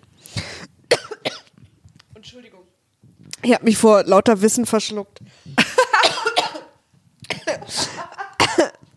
So, das habe ich mal irgendwo gelesen oder gehört. Das, das ist eine Info, die ich habe. Ja. Ähm, und deswegen fand ich so krass, äh, also so ein krasses Vertrauensbeweis und auch ein Teil ihrer Liebe, dass John, äh, dass Dani einen von ihren Drachen an John abgibt, weil das ist jetzt Johns Drache. Und ich hätte halt cool gefunden, wenn das quasi noch ein Problem gewesen wäre. Also weißt du, dass, dass sozusagen sie einen ihrer Drachen abgibt und John dann sich doch sie versucht zu stoppen und dass eins ihrer Kinder dann sozusagen mit John drauf für sie auch ein Problem wird, weil sie diese Entscheidung getroffen hat. Naja, das war nur so ein, eine kleine Fantheorie, die ich hatte. Ich habe so den Eindruck, dass das für die äh, schreiberischen Fähigkeiten ein wenig zu Da viel wollte ich zu viel? Naja. Okay. Also ich finde die Idee gut. Also ich habe halt, also das, also ich meine, sie hatten ja schon mit Ich sehr fände es viel- halt so interessant, weißt du, weil, weil, weil ich so diese Ja. Wichtigkeit, dass jemand ein Drachenreiter sein kann, die wurde uns ja schon immer gesagt. Und dass man auch bestimmte Fähigkeiten haben muss, dass der Drache da auch ein Wörtchen mitzureden hat und so weiter, ne? Und dass diese Verbindung dann für immer ist. Deswegen hätte ich das so interessant gefunden, wenn das noch ein Problem geworden wäre, weil sie ja einen ihrer Drachen einfach abgibt. Ja. Und dass sie da auch eigentlich nicht schon ins Grübeln kam. ja, das stimmt. Ähm, als nächsten Satz habe ich hier stehen, Ciao Golden Army. Und ich glaube, mit dem Einsatz geben wir der Golden Army schon mehr Platz als das Drehbuch. Weil das ist wirklich, äh, das Aber es ging richtig nach aus. hinten los für alle Beteiligten. Es ging von hinten los. ja, das also, stimmt. Das stimmt. Das sah halt, also optisch wirklich. Der arme Stefan Krause oder wie dieser Anführer der Goldenen Army da hieß. Das, das, der Schauspieler ist tatsächlich irgendwie ein Deutscher und hat auch einen sehr Ach, deutschen wirklich? Namen. Ja, ja. Ja, ich habe mich nur über Ähm, diesen Namen, der war so lustig. der äh, Harry weltlich. Strickland heißt. Genau. Harry ja. Strickland. Das ist ja, Ja, ja. wirklich, Harry Strickland hat ja einfach in den 60ern eigentlich Fälle gelöst äh, in New York, aber Wahrscheinlich heißt der Schauspieler auch irgendwie Harald Strichland oder so. Also Der Harry Strickland heißt er ja schon im Buch. Das war Ja, schon für die Buchleser. Die Buchleser übrigens. Sehr verwirrend. Ähm, ich habe dann hier geschrieben, ich check gerade die Geografie von King's Landing 0. nee, die Äh. hat sich auch, glaube ich, komplett verändert. Ja. Weil ich Also- irgendwie dachte, ich, ich, ich habe auch gar nicht mehr den Unterschied gescheckt zwischen innerhalb und außerhalb von Red Keep. Aber, ähm, aber das lag vor allem daran, dass ich am Anfang quasi die Mauern erst für Red Keep Mauern gehalten habe, aber es waren die King's Außenmauern. Ja, sind die, die Mauern Ja. von King's Landing und der Red Keep ist quasi nur das, das tatsächliche Schlossgelände, Burggelände. Genau, aber weil da Ende, irgendwie so die Türen, die Tore so Ja. zugingen, dachte ich, das wäre die gleiche Mauer. Egal. Ich war jedenfalls kurz völlig verwirrt. Aber als auch- sie die Scorpions weggepfiffen hat, habe ich dann Ja. war ich halt super verwirrt, als ich gesehen habe, wie weit weg das ist. Also egal. Ja. King's Landing hat sich aber auch äh, also sehr verändert einfach diese ganze Ecke, seit wir in den ersten Staffeln mal da waren, weil da waren es ja wirklich auch noch diese Luftaufnahmen nennt man die, glaube ich, ähm, von von Dubrovnik mit halt irgendwie quasi so grünem Land hinten dran und so, also so ein Ja. bisschen so ne dieses was ins Wasser rausragt und dann aber so grünes Land dahinter und offensichtlich ist der Winter in den Königslanden eher so eine Besteht sehr sehr trockene Zeit, Ja. also einfach alles direkt abstirbt innerhalb von ein Total. paar Monaten. Die nächste Szene ist Kyborn, wie er zu Cersei kommt. Und das fand ich so lustig, weil, also die Scorpions sind weg. Er weiß das übrigens 30 Sekunden später, dass alle weg sind. Ähm, Oh ja, sieht man ja auch gut. Ja, aber es ist ja trotzdem relativ weit weg noch, ne? Also die Scorpions sind weg und hinten sieht man ein bisschen Rauch. Der hat ja, Drachen hat ja noch nicht mit der Stadt angefangen, so, ne? Nee. Und Kaiban kommt sofort und sagt, ja, äh, das ist es, wir haben verloren. Wo ich dachte, Kaiban, ganz ruhig. Also, ihr werdet ja wohl hoffentlich noch eine zweite Idee haben. ich fand so lustig, wie er sofort ihr halt. Ja, sorry. Äh, aber er ist gleich so panisch, sogar sie ist noch so, naja, aber so, und er so, nee, nee, Die- die das war's jetzt alle. hier. Ja, weil sie ja dann noch sagt, aber unsere Soldaten und, und er so, uh, okay, komm, ciao, wir hauen jetzt ab. ja, aber die Soldaten geben ja dann auf, es gibt dann so ein äh, äh, ähm, Mexican Standoff zwischen der Armee des Nordens die ja auch mittlerweile aus sehr vielen verwirrenden Armeeteilen besteht. Und, äh, und den Soldaten von King's Landing. Und ähm, die geben dann auf. Und daraufhin wird äh, die Glocke ge ge gerungen. Nicht, wird, wird nicht erst die Glocke geläutet und dann lassen sie. Ach nee, gleichzeitig. Nee, stimmt. Erst, erst lassen die ihre Schwerter fallen. genau, und weil dann dann ja die Bevölkerung erst anfängt Ja. zu rufen, ring the bell. Ja, Ähm, stimmt, stimmt. und dann s- halt sieht man erstmal erleichterte Gesichtsausdrücke Auf allen Seiten. auf allen Seiten. Also vor allem bei Tyrion. Und Ja. er guckt so hoch zu Danny so nach dem Motto, hey, cool, ne, Feierabend, Käffchen. und sieht dann aber so, hm, Moment, hm, hm, hm, irgendwas stimmt da nicht. Und dann sehen wir ganz kurz Daenerys, die ihr Gesichtsausdruck äh, eine absolute Hoffnungslosigkeit, Leere und irgendwie Verzweiflung, Wut und Traurigkeit und alles so in sich hat. Äh, und daraufhin beschließt oder zumindest spürt ihr Drache das, nee, ich war hier noch nicht durch. Nach Skorpionen kommen für mich immer Familien dran. Ähm, Und systematisch, wie so, wie Snake, wie das Snake-Spiel auf dem, auf dem Nokia-Handy früher, ja. schnappert sie dann die Stadt weg. Ja, da gab's ja, also das ist ja, glaube ich, der größte aller Kritikpunkte für, also die meisten Leute auch. Einfach der stärkste, dass das nicht, äh, nicht deutlich genug war oder also die nicht die die die die Entscheidung, wie sie da hinkommt, ihre Veränderung nicht deutlich genug war, was ich die Meinung, die also einfach nicht teile von meiner Seite aus, aber halt auch ich stelle auch immer wieder fest, wie halt auch inhaltlich ich mir nicht mehr so viele Gedanken gemacht habe, glaube ich, über die letzten zwei Staffeln. Es ist so ein bisschen so eine Mischung aus, ich bin einfach nicht mehr so drin und es ist mir aber auch nicht mehr so wichtig, dass es ausgeht, wie ich mal wollte, dass es ausgeht. Wie wolltest du denn, Also- dass es ausgeht?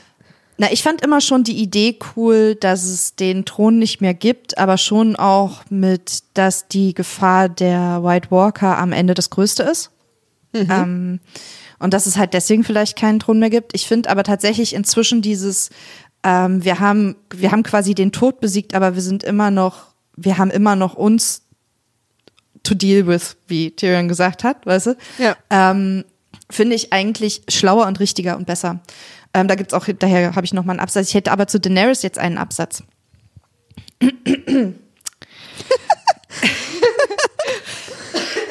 Tatsächlich mich räuspern. Leute, nehmt euch ein Käffchen, wickelt euch in eine Decke ein. Jetzt ist Lesestunde. Der Hauptproblempunkt für viele war Dannys offensichtliche Verwandlung in einen ungeschickten Tyrannen, als ob dies innerhalb von fünf Minuten geschehen wäre. Danny verbrennt seit Miri Mastur in der ersten Staffel Menschen bei lebendigem Leib und hat sich seitdem ihren Weg durch die Talis, Varys, die Sklavenhändler, den Beutezug und viele andere gebrannt. Ihr moralisches Durcheinander war eisig. Ihr angeborener Targaryen-Wahnsinn Targaryen -Wahnsinn ta- keimte immer wieder auf, dessen schlimmste Impulse von Tyrion, Jorah, Varys und zuletzt von Jon gezähmt und gefürchtet wurden. Ich kann wirklich nicht gut vorlesen, das ist halt so ein Drama. Nee, du Ähm, klingst so, als hättest du Angst vor dem Text, den du liest. Echt? Ja. Oh wow. Ich muss echt lesen üben. Nach Wir dem sind alle, Frieda, hier ist ein Safe Space. Okay. Nach dem Verlust ihrer besten Freundin, ihres Ersatzvaters, zweier ihrer Kinder, ihres Drucks, ihres rechtmäßigen Anspruchs auf ihr Geburtsrecht, der Verehrung ihres Volkes und ihres gesamten Existenzgrundes war es kein großer Schritt zu akzeptieren, dass ihr brüchiger Bezug zur Vernunft brechen würde. Sehr schön. Ich fand, fand das sehr, ihr brüchiger Bezug zur Vernunft fand ich sehr schön. ähm, es war kein großer Schritt von der Verbrennung nur derer, die es verdient hatten, zu einem Angriff auf jeden in ihrem Weg überzugehen, einschließlich Verbündeter, die wahrscheinlich bald zu Feinden werden würden. Es schien unvermeidlich. Es war ein willkommener Segen, dass es in der möglicherweise visuell atem, atemberaubendsten Folge des Fernsehens geschah, die jemals produziert wurde. Und da fand ich tatsächlich, da habe ich mich so wie in diesem Absatz, das war der Absatz, wo mich dieser Text halt sofort hatte. Ähm, also auch nicht so spät, wie ich ihn jetzt vorgelesen habe, tatsächlich in der Reihenfolge der Absätze. Ähm, weil die, diese Entscheidung zu sagen, ich habe sie eh alle verloren, sie werden mir auch jetzt nicht folgen. Die sind mir schon, nachdem wir die White Walker und ich halt quasi die Hälfte meiner Armee reingeworfen habe, um einfach um für diese Menschen zu kämpfen, sind sie mir nicht gefolgt und haben mich nicht geliebt. Und sie werden mich auch jetzt nicht lieben. Und das ist halt einfach, es ist keine rationale Entscheidung, die sie da trifft, aber der Schritt ist dann halt nicht mehr so groß. Wie es vielleicht im ersten Moment so den Anschein hatte für viele, weißt du? Und was ich auch total nachvollziehen kann, dass es nicht deutlich genug war, dass da einfach Szenen gefehlt haben, die das nochmal erklärt haben und nochmal deutlich gemacht haben und auch nochmal daran erinnert hatten, ähm, was so ihre, was so ihre Geschichte war. Weißt du? Dass da halt viel, viel gefehlt hat. So. Das verstehe ich. Aber es ist am Ende, in ihrer, innerhalb ihrer Geschichte ist es nicht so ein großer Sprung, dass die jetzt auf einmal alles verbrennt. Was, wie, was ich nicht so richtig verstehe, ähm, warum sie nicht erst zum Red Keep geflogen ist. Das wäre jetzt so meine Sache gewesen. So. Ich hätte erstmal vielleicht die Königin und wenn sie dann immer noch, dann kann man sich ja um das Volk immer noch, den Drachen hat sie ja. Ja. Also das hat halt nicht, aber das würde ich jetzt ihrer Wut zuschreiben und ihrer Verzweiflung. Ja. Ähm, ich finde es auch nicht so schlimm wie alle. Und ich finde es von einem rahmenerzählerischen Aspekt interessant und auch cool. Ähm, und wenn ich sage, ich finde es cool, finde ich nicht im Prinzip jeden cool, der Kinder verbrennt. Das will ich einfach nur mal kurz. Sondern ich finde Ja, wir sind natürlich nicht einverstanden damit, dass sie es machen. Nee, Leute. genau. Das finden wir natürlich scheiße. Wir, Leute, wir finden scheiße, wenn Kinder verbrannt werden. Das kann man ja wohl noch mal sagen.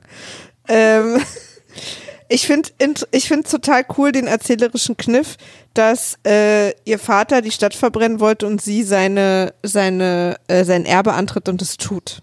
Ja. Und total. wir über diese ganzen acht Staffeln große Teile davon für sie geroutet haben und das uns jetzt quasi eiskalt erwischt, dass sie sich, äh, und wir wissen alle, dass wir zu unseren Eltern werden, äh, dass sie sich aus dieser ähm, quasi Erbschaft oder aus diesem Nachlass ihrer Familie äh, einfach irgendwann ergibt. Egal Ja. aus welchen Gründen. So diese Erbsünde. ähm, dass sie, dass sie einfach beendet, was ihr Vater fast angefangen hätte. Total. Und das finde ich eine total interessante Erzählung. Also das finde ich einfach eine wahnsinnig spannende äh, irgendwie Ziel, um da anzukommen. Gerade wo- da, wo die Reise losging. Ähm, womit ich nicht so richtig happy bin, ist ähm,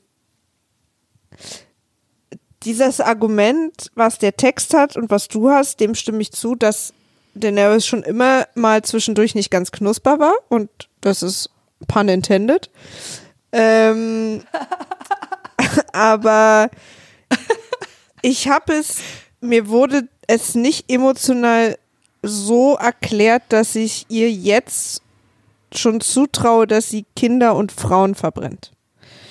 Ähm, Da hätte vielleicht noch mal eine krassere Sache passieren müssen, schon vorher oder irgendwie, weil ich stimme zu, dass, dass es nicht völlig aus dem Nichts kam, dass sie am Ende keine coole, super lässige, emotional feine Rulerin ist. Das finde ich, da hatte sie von Anfang an schon ihre Probleme und sie hatte vor allen Dingen schon immer Probleme mit ihrem Rache, mit ihrem Rachegefühl, egal wem gegenüber. Sie hat immer schon Ja. oft unproportional reagiert. Ähm, Total. und das stimmt. Diese Punkte wurden gelegt, die wurden gesetzt, die sind passiert. Also, dass, dass sie jetzt quasi nicht plötzlich sagt, ach so, die Glocke, Käffchen. Das äh, finde ich völlig okay.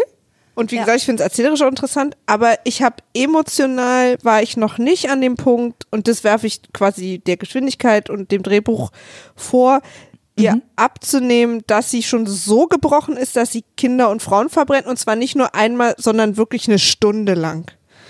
Bin ich Ähm, total dabei. Und, und das ist das Einzige, was ich sozusagen, aber das, das werfe ich quasi nicht der Gesamtgeschichte vor und wo wir jetzt gelandet sind, sondern wie mir das jetzt hingebaut wurde, dass das jetzt passiert. Da hätten mir noch ein paar Szenen gefehlt, wo sie, wo sie mal, keine Ahnung, irgendwie in, in der Wut irgendwie mal eine Hand von einem Diener ins Feuer hält oder, weißt du, irgendwie sowas. Also, Ja, keine Ahnung. Ähm, ja, so. Das ist Es, mein, gibt, äh, es gab so einen, äh, in irgendeinem Artikel, ich weiß nicht, was es war, irgendwas, was ich gelesen habe, ähm, gab es die sehr richtige und schlaue Anmerkung, dass ähm, das, was es George R. R. Martin so schwer macht, diese Bücher zu schreiben, dass er sich immer in die einzelnen Perspektiven der Leute reinversetzen muss, in diese Köpfe, weißt du? Dass das halt immer aus der, Ja. also nicht von außen erzählt wird, sondern von innen, aus verschiedenen Positionen. Ähm, ist aber sehr, der große Vorteil der Bücher, weil du dadurch die ähm, Entwicklung und die Gedankengänge der Person und ihre Motivation sehr, sehr viel besser nachvollziehen kannst und die Wahrscheinlichkeit sehr hoch ist, dass man, wenn George R. R. Martin diese Entscheidung trifft, und das wird er vermutlich auch treffen, also Ja. Da Daenerys wird auch snappen bei ihm. Dass Daenerys Ähm. snappt, ist, finde ich, so eine ganz klassische George R. R. Martin-Entscheidung. Und zwar Ja, meine ich das im Guten wie im Schlechten. Ja. Aber es wird in den, einfach in den Büchern nachvollziehbarer sein, weil es Klar, weil wir es damit erleben, was in ihr genau, vorgeht. Genau. Absolut. Und das ist halt der Nachteil, den die Serie hat und die Schwierigkeit, die die Serie hat. Aber sie haben es halt ähm, wirklich aufgrund von Pacing und Zeit und ähm, und äh, Abständen und Geld und und keinen Bock mehr irgendwie einfach nicht so gut gelöst, wie sie es hätten eigentlich lösen müssen und können auch. Ja. Also ohne jetzt so zu können. unterstellen, dass wir es hätten besser machen können, aber Ja, ja. Ja, hätten wir. Aber egal. Sie hätten es so lösen können, dass wir uns trotzdem erschrecken und dass wir aber denken, ja, naja, Leute, darauf haben wir hingearbeitet. Und das habe ich Ja. noch nicht 100 pro gefühlt. So. Ja. Ähm, Stimme zu. aber trotzdem finde ich eben, wie gesagt, dieses, dieses Rahmenerzählerische, dass sie die Legacy ihres Vaters beendet, fand ich wahnsinnig interessant. Äh, ihr glaubt gar nicht, wie oft Nils zu mir sagt, du bist wirklich die Tochter deiner Eltern. ähm, ich höre das auch öfter als mir und deswegen bin ich wahnsinnig froh, dass meine Eltern irgendwie mit niemanden verbrennen. Also, die sind zum Glück sehr lieb und äh, wahnsinnig äh, ähm, ne? so. Ja. Let zuletzt relativ selten mit Drachen gesehen worden. das beruhigt mich einfach. Weil man kann erstaunlich wenig, äh, also ich kann, ich kann natürlich eigentlich nur für mich sprechen, ne? Ähm, ich kann erstaunlich wenig verhindern, bestimmte Sachen von meinen Eltern zu übernehmen, die ich eigentlich verurteile. ja. Ach, Freunde. Es ist, wie es Ähm, ist. Es ist, wie es ist. Genau, also dann, was ich übrigens auch noch an dieser Glockenleut-Sache mir aufgeschrieben habe, vielleicht kannst du mir da aus meiner Verwirrung helfen. Ähm, Die Vereinbarung ist ja, wenn die Glocken läuten, das heißt, dass die Stadt äh, quasi sich ergibt äh, und dass dann der Angriff aufhört. Ja, Ist ja, ist, ist ja erstmal an sich logisch. Was ich mich allerdings gefragt habe, ist, wer ordnet denn dieses Glockenläuten an? Weil ich dachte, das muss Cersei machen, aber sie kriegt es quasi ja nur mit. Also nur weil zehn Leute rufen, läutet die Glocken, läutet die dann einer? Weil dann würde ich die immer läuten. Das ist eine Sache, die mich beschäftigt hat. Ich hatte auch tatsächlich gedacht, dass das Jamies Aufgabe gewesen wäre, die Glocken zu läuten, äh, egal was passiert. Also hatte ich irgendwie, hatte ich so gedacht, dass das so mit sein Job ist, Ja. irgendwie dafür zu sorgen, dass die Glocken geläutet werden. Ähm, er hat aber am Ende ja gar nichts damit zu tun. Ähm, für mich war das halt so, okay, die Armee wirft die Schwerter hin und dann verbreitet sich das wie so ein, wie so ein Lauffeuer. Ähm, Auch das Lauffeuer hat sich wie ein Lauffeuer verbreitet. und dadurch äh, quasi, da sind ja, ist ja genug Armee. Weißt Ja, du? ja, klar, Also aber du verstehst schon meine kurze Verwirrung, dass quasi Cersei damit überrascht wird. Also, weil, naja, Naja, das ist halt ja das Volk, Chefin. was sich halt gegen sie wendet. Also das ist halt das Volk entscheidet halt, also das Volk und die Armee, am Ende entscheidet sich halt die Armee aufzugeben äh, und quasi Klar. gegen, gegen die Anweisung, gegen ihre Order. Ja. So. Und das ist halt das, was passieren musste, was sie gehofft haben, was passiert, was aber nichts genützt hat. Und Cersei wäre aber so oder so quasi abgesetzt gewesen. Genau. Also- Und nicht nur Cersei snappt, sondern auch Grey Worm. Äh, Snap Couple. und, äh, und ich habe hier stehen, er hatte recht, Missandei ist wirklich seine Schwäche. Ja. Weil was er, und dann habe ich als nächstes stehen, alle sind irre geworden. Weil jetzt irgendwie, jetzt bricht halt völliges Chaos auf den Straßen aus. Also, ähm, klar sowieso wegen dem Feuer, aber auch schon an den Todespanik Stellen, wo das. Feuer noch nicht ist, äh, bricht plötzlich einfach so, ein, so eine Anspannung und auch so ein Hass zwischen Norden und Süden aus und auch die Armee äh, von John, also die, äh, nicht von John, aber also schon, Johns Armee sind, ist ja auch eine heiße Mischung. Äh, und alle benehmen sich daneben. Und mit daneben meine ich Vergewaltigung und Mord und Frauen und Kinder werden umgebracht. Und plötzlich bricht diese ganze Stadt einfach in Chaos aus. Und John versucht zu verhindern, muss aber auch andauernd Le Leute umbringen, damit er weiterleben kann. Ja. äh, hält einen seiner eigenen Männer davon ab, eine Frau zu vergewaltigen und so weiter und so fort. Also es ist völliges, ja, ich verstehe auch nicht, warum so ein Umbringchaos ausbricht und warum nicht einfach alle versuchen, aus der Stadt zu fliehen. Weil, also das habe das hab ich für mich in dem Moment verstanden, aber ich weiß nicht, Ja. ob ich es richtig verstanden habe. Also das heißt nicht nur, weil ich es verstanden habe, dass das richtig ist. Ähm, in mein, ähm, für mich war das so, die, die Armee aus, aus Sicht von Cerseis Armee, sie ergeben sich Ja. und trotzdem werden sie angegriffen. Das wissen ja nur die, ich sag mal, die fünf, die vorne stehen.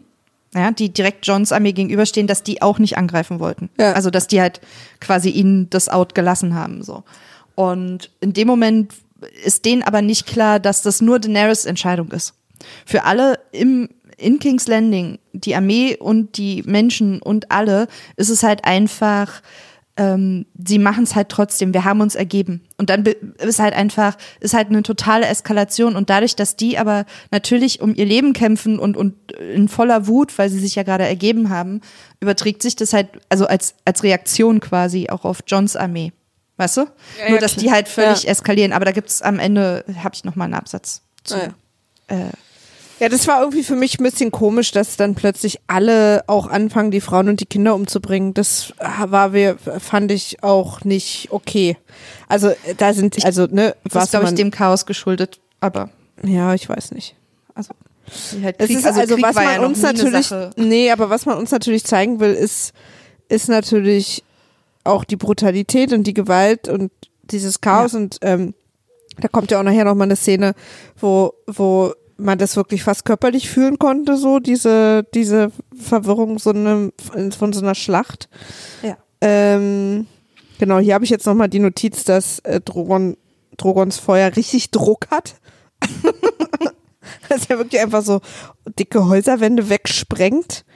Äh, aber es sieht natürlich toll aus. Also es ist natürlich äh, sehr greifbar, diese Verwüstung, brennende Menschen und, ähm, und auch eine interessante Entscheidung, ab dem Punkt Daenerys gar nicht mehr zu zeigen. Ähm, Mhm. Wir sehen nicht einmal noch ihr Gesicht. Ich habe das von ganz vielen Seiten als. Kritik gelesen, von ganz vielen Seiten als schlauen Schachzug, weil sie quasi sozusagen ihre Menschlichkeit, also sie ist einfach nur noch dieses Feuer so. Ja. Ähm, ich hätte sie gern, ich war einfach neugierig, ich hätte sie gern ein, zwei Mal gesehen. Also, was mittlerweile ihre Emotion ist. Und mit George R. Martin hätten wir es sicher gelesen.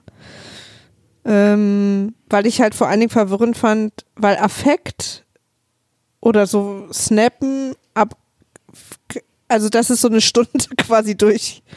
Ja, das sieht, ja, das, ja, es hört halt nicht mehr auf. Ich Ja. fand's, äh, ich wüsste nicht, was ich da hätte sehen können in ihrem Gesicht, was ich nicht in dem Moment der Entscheidung gesehen habe. Also dieses totale ähm, entmenschlichte Wut, weißt du? Also dieses, diese komplette, das komplette Aufgeben von allem, was sie versucht hat, vorher besser zu sein. Ich hätte zum Ähm. Beispiel gerne gewusst, also was ich mir aus ihrem Gesicht versprochen hätte zu sehen, ist, entweder zum Beispiel dieses völlige, einfach nur so wutverzerrte Gesicht und einfach diese Entschlossenheit. Oder was sie auch hätte zeigen können, ist so ein, ist so ein, so Wut, aber auch so ein kleines, weißt du? Wo noch so ein Stück Menschlichkeit übrig ist, aber jetzt ist irgendwie zu spät. Ähm, es ist ja auch, was man ja auch immer mal liest, ist, dass der Drache ja quasi auch ein bisschen die Emotion lenkt. So, der, des Riders. Naja, egal. Haben wir halt nicht gesehen. Ja, jetzt, ach so, hier sind, hier ist, hier ist erst Jamie und Euron. Naja, okay. Ach, kam sehr spät, ne? Ja, ich Ja. habe gerade äh, gesehen, dass ich vorhin ist Euron tot? Fragezeichen äh, schon als Kampf interpretiert habe, aber das war erst, als er vom Schiff weggepustet wurde. Aber es ist, ist ja Gott sei Dank hört ja hoffentlich keiner diese Folge als Audiokommentar zur, zur Das stimmt. Folge. Das stimmt. Das, Also, das macht ihr hoffentlich alle ja, nicht. weil die hoffe, Folge ist, alle. wäre jetzt auch vorbei, die richtige. Wir sind ja jetzt schon länger. Ähm, genau. Wir Und, sind aber auch äh, viel schlauer. Das, ja. Äh, Maegors Holdfast, da äh, wird jetzt von ähm, von Kyburn und als Versteck äh, vorgeschlagen und da gehen sie jetzt hin. Und die nächste Szene ist äh, der Hound und Arya, wie Mhm. sie auf der tollen Weltkarte stehen. Ja. Und der Hound, und jetzt wollen sie quasi los, Cersei ist um die Ecke und der Hound sagt, weißt du was? Werd doch mal nicht wie ich und geh mal nach Hause. Ja. Das Einzige, was mich an der Szene gestört hat, ist, dass das hätte vorher passieren können. Warum, also es ist richtig, ich glaube, dass sie zu dem, bis zu dem Zeitpunkt, wo der Drache losgelegt hat, halt noch nicht, also einfach dachten, sie könnten da rein und könnten das halt quasi erledigen, während die Schlacht läuft und quasi helfen oder so. Die Also Schlacht ihr zu Ding beenden, klar. Genau. Ähm, aber es wirkte so ein wenig, also es wirkte so, so kurz ein bis- bisschen plötzlich, warum jetzt? Aber es macht, wird eigentlich klar aus der Situation, in der sie sich befinden. Sie sehen halt, was draußen passiert und dass Cersei eh erledigt ist. Und deswegen der Hound wahrscheinlich diese Entscheidung trifft. Und auch, zu, also ich finde, das macht aus, ähm, äh, also es ist für Arya ein total wichtiger Punkt und total guter Punkt ähm, in ihrer Charakterentwicklung, finde ich. Ja, ich finde es auch total wichtig und ich finde auch toll, wie sie sich entschieden hat. Ich habe es nur nicht verstanden. Weil diese, vor dieser Entscheidung wurde sie schon so oft gestellt. Und irgendwie habe ich nicht ganz verstanden, warum sie sie gerade jetzt und so schnell. Ach so, ja, okay, ciao. Das ging mir zu schnell.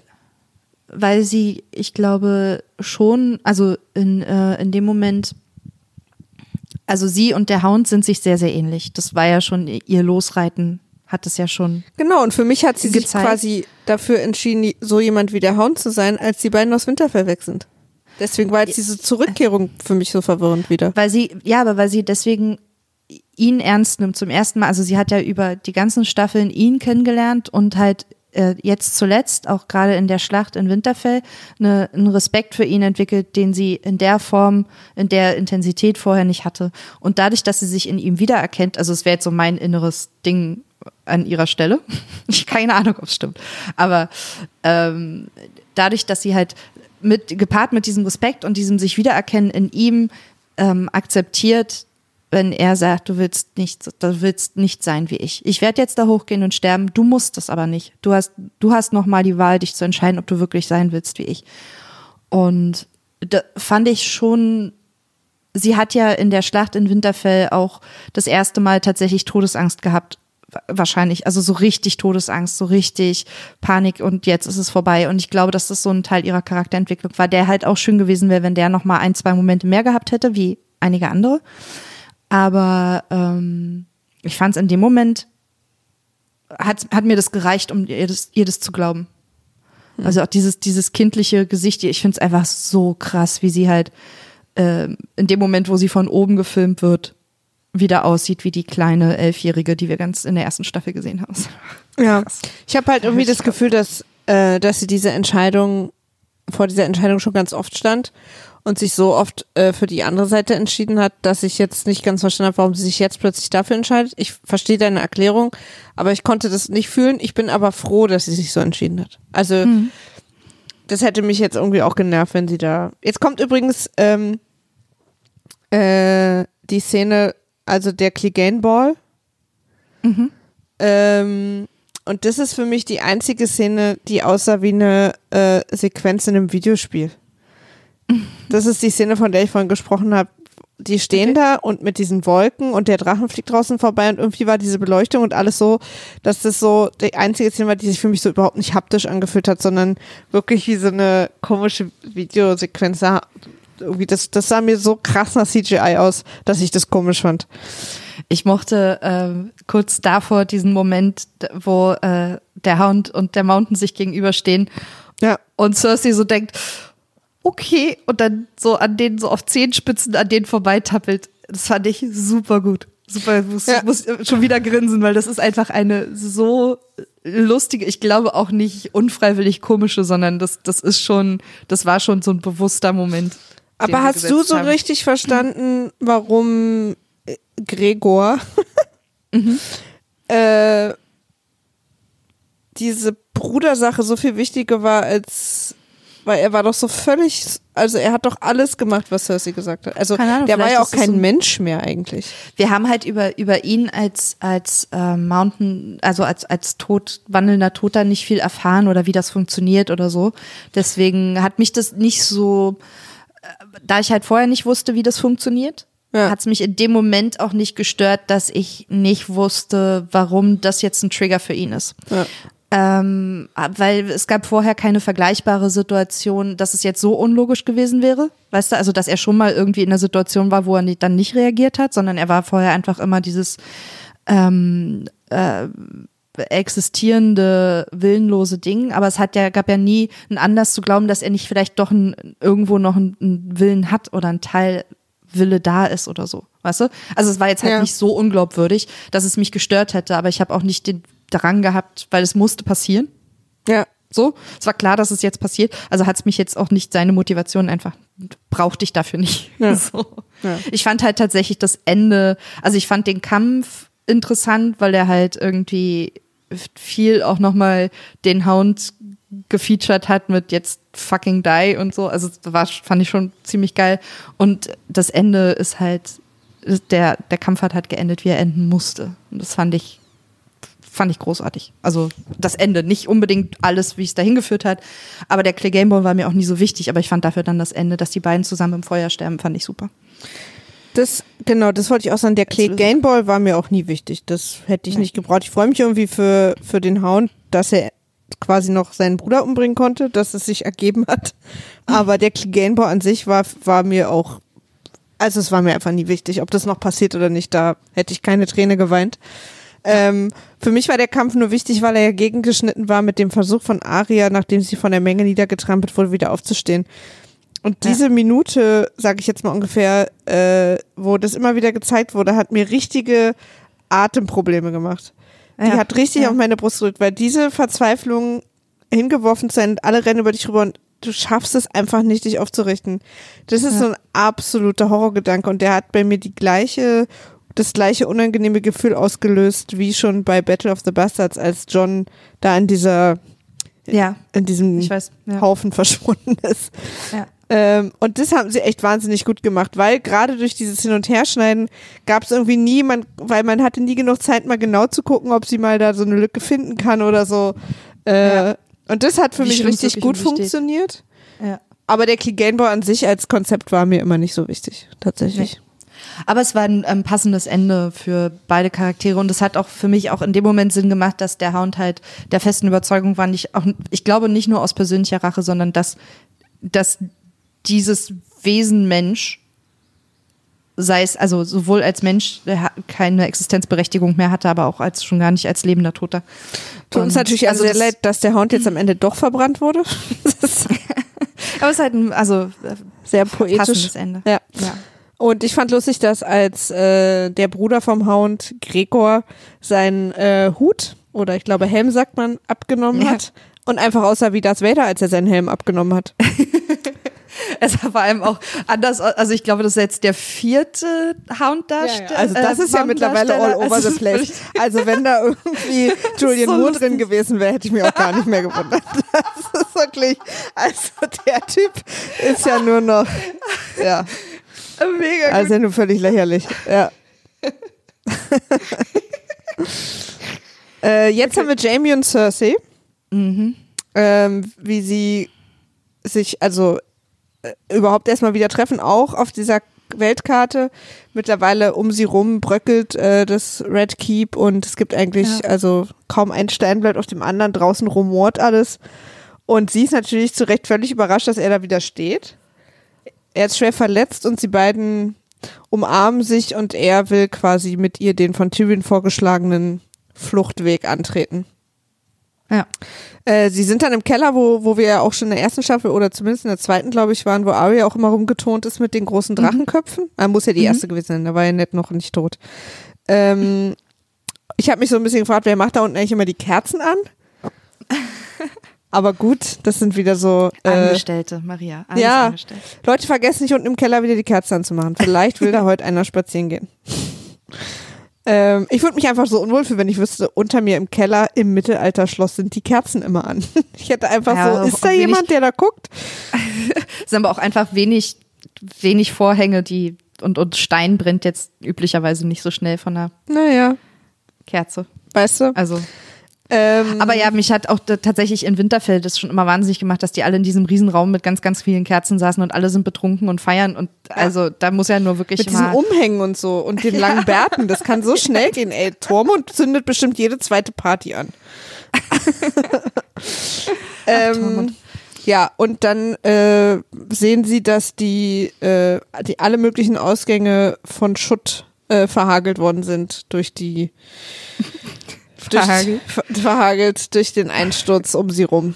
Und äh, Ja. der Fluchtweg sozusagen versperrt ist und sie dann nicht weiterkommen. Und äh, ich glaube, Jamie hat noch so einen kurzen Moment, wo er überlegt, ob er es schafft, wegzuräumen, aber Jamie ist ja so verletzt äh, wie durch den Kampf mit Euron, dass er sich eh kaum noch bewegen kann. Also die Chance ist auch äh, weg. Ja. Und dann wird äh, Cersei nochmal sehr emotional und äh, will nicht, dass ihr gemeinsames Baby stirbt und bitte lass mich nicht sterben und so. Und da hat sie dann schon auch nochmal Gänsehaut.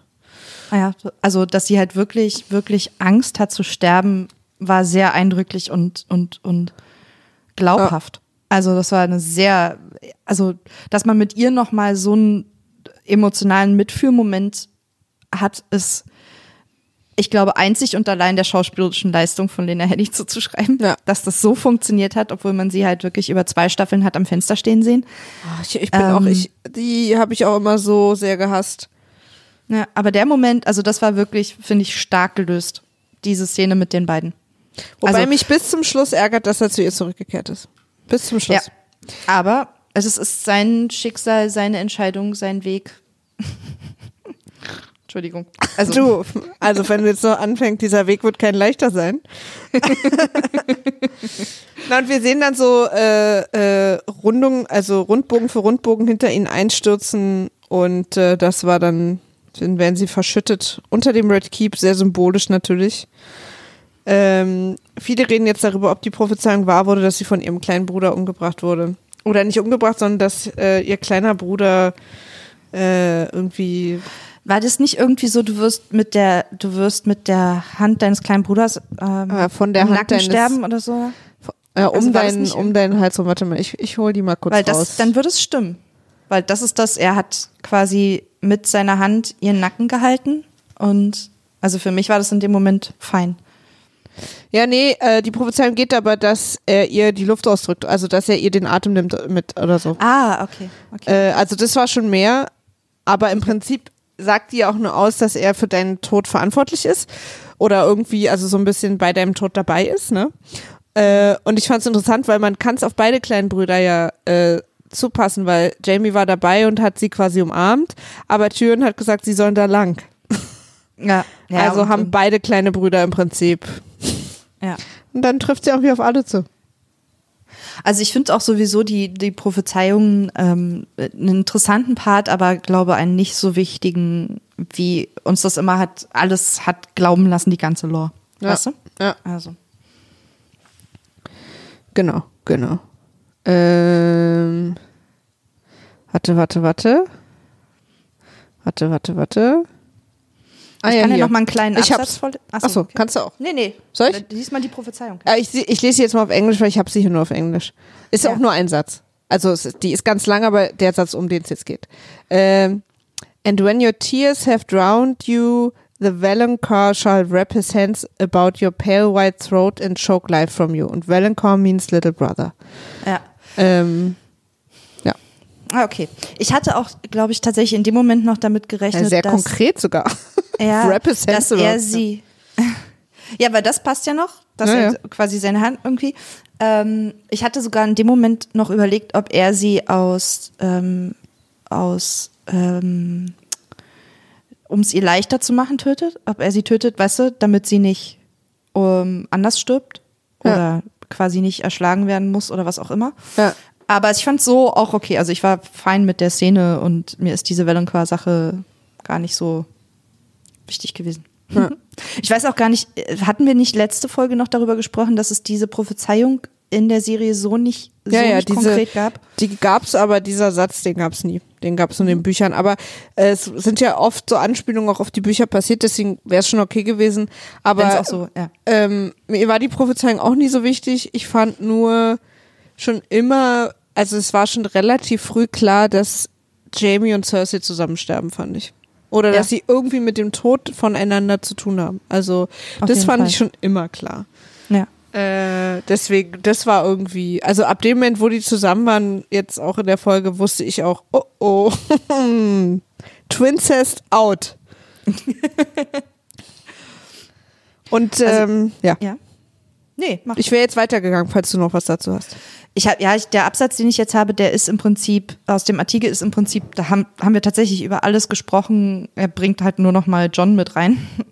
ähm, und zwar schreibt er: Vielleicht war Clegane nicht das, was man sich erhofft hatte. Vielleicht hätte Arya Cersei töten können. Vielleicht hätte John Dannys Aktionen kommen sehen sollen, bevor er seine Männer in eine Situation brachte, in der ihre schlimmsten und leider historisch glaubwürdigen Impulse in den Vordergrund treten durften. Aber Clegane Bowl endete auf die einzige Weise, wie es hätte sein können und sollen. Und es war immer Jamies Schicksal, mit Cersei zu sterben und ihre letzte Szene war perfekt. Und John ist und war immer ein gutmeinender Idiot. Das stimmt. Das, stimmt. Es wird auch in allen Artikeln und äh, also was ich nie gucke, ist dieses äh, dieses Behind the Thrones oder wie das heißt, was immer alle ja, gucken. Ich kurz auch nicht. Nee. Äh, das läuft, glaube ich, auf HBO mal direkt im Anschluss, wenn ich das richtig verstanden habe. Ähm, und da haben die Writer wohl schon so oft gesagt, dass John dumm ist, dass man ihnen das jetzt einfach glauben muss. Ja, aber es ist ja auch, also es ist, das ist ja nun auch wirklich was, was wir seit Staffel 1 über John sagen. Ja. Also, dass einfach Cleverness und Schleue nicht seine Kernkompetenzen darstellen. Nee, Also, ist ja auch okay, aber Moral halt immer so. Ja. Ähm, und zum Schluss, und das finde ich irgendwie so gefühlte zwei bis sechs Stunden zu spät, ruft er auch Rückzug. Ähm, und dann rennen ja auch alle raus. Das hätte man Ja. doch gleich, wenn man das Feuer sieht. Oh, oh, Leute, ich glaube, hier kriegen wir heute kein gemütliches Temperament mehr hin. nee. Ähm, ich fand auf jeden Fall, also was zwischendurch halt immer wieder passiert, ist, dass sozusagen Arya aus dem Red Keep versucht, aus der Stadt äh, rauszukommen und in verschiedenste Situationen ähm, vor allen Dingen begegnen wir immer wieder einer Frau mit ihrem Kind, die am Anfang gerade so nicht reingekommen sind, die sie versucht zu retten und dann werden sie aber verbrannt und man fragt sich, ob sie vielleicht dann doch in dem Raum sicherer gewesen wären. Ähm, ja, und Arya nimmt uns sozusagen mit durch das Chaos, was gerade in King's Landing herrscht. Äh, nicht nur das Feuer, auch die einstürzenden Häuser sind eine Gefahr oder auch so, äh, so Rauchdruck, der sich entlädt durch die Hitze und so. Also das fand ich ganz äh, beeindruckend, wie fühlbar das so gemacht wurde.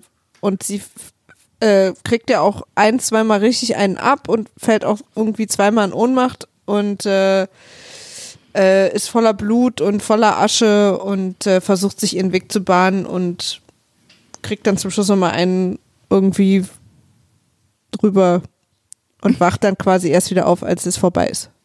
Ja, also in dem Moment, wo das Feuer, sie rettet sich gerade noch so vor dem Feuer, was die Mutter und das Kind tötet, ähm, in eine Seitengasse und hat halt wirklich, also heaviest Plot Armor.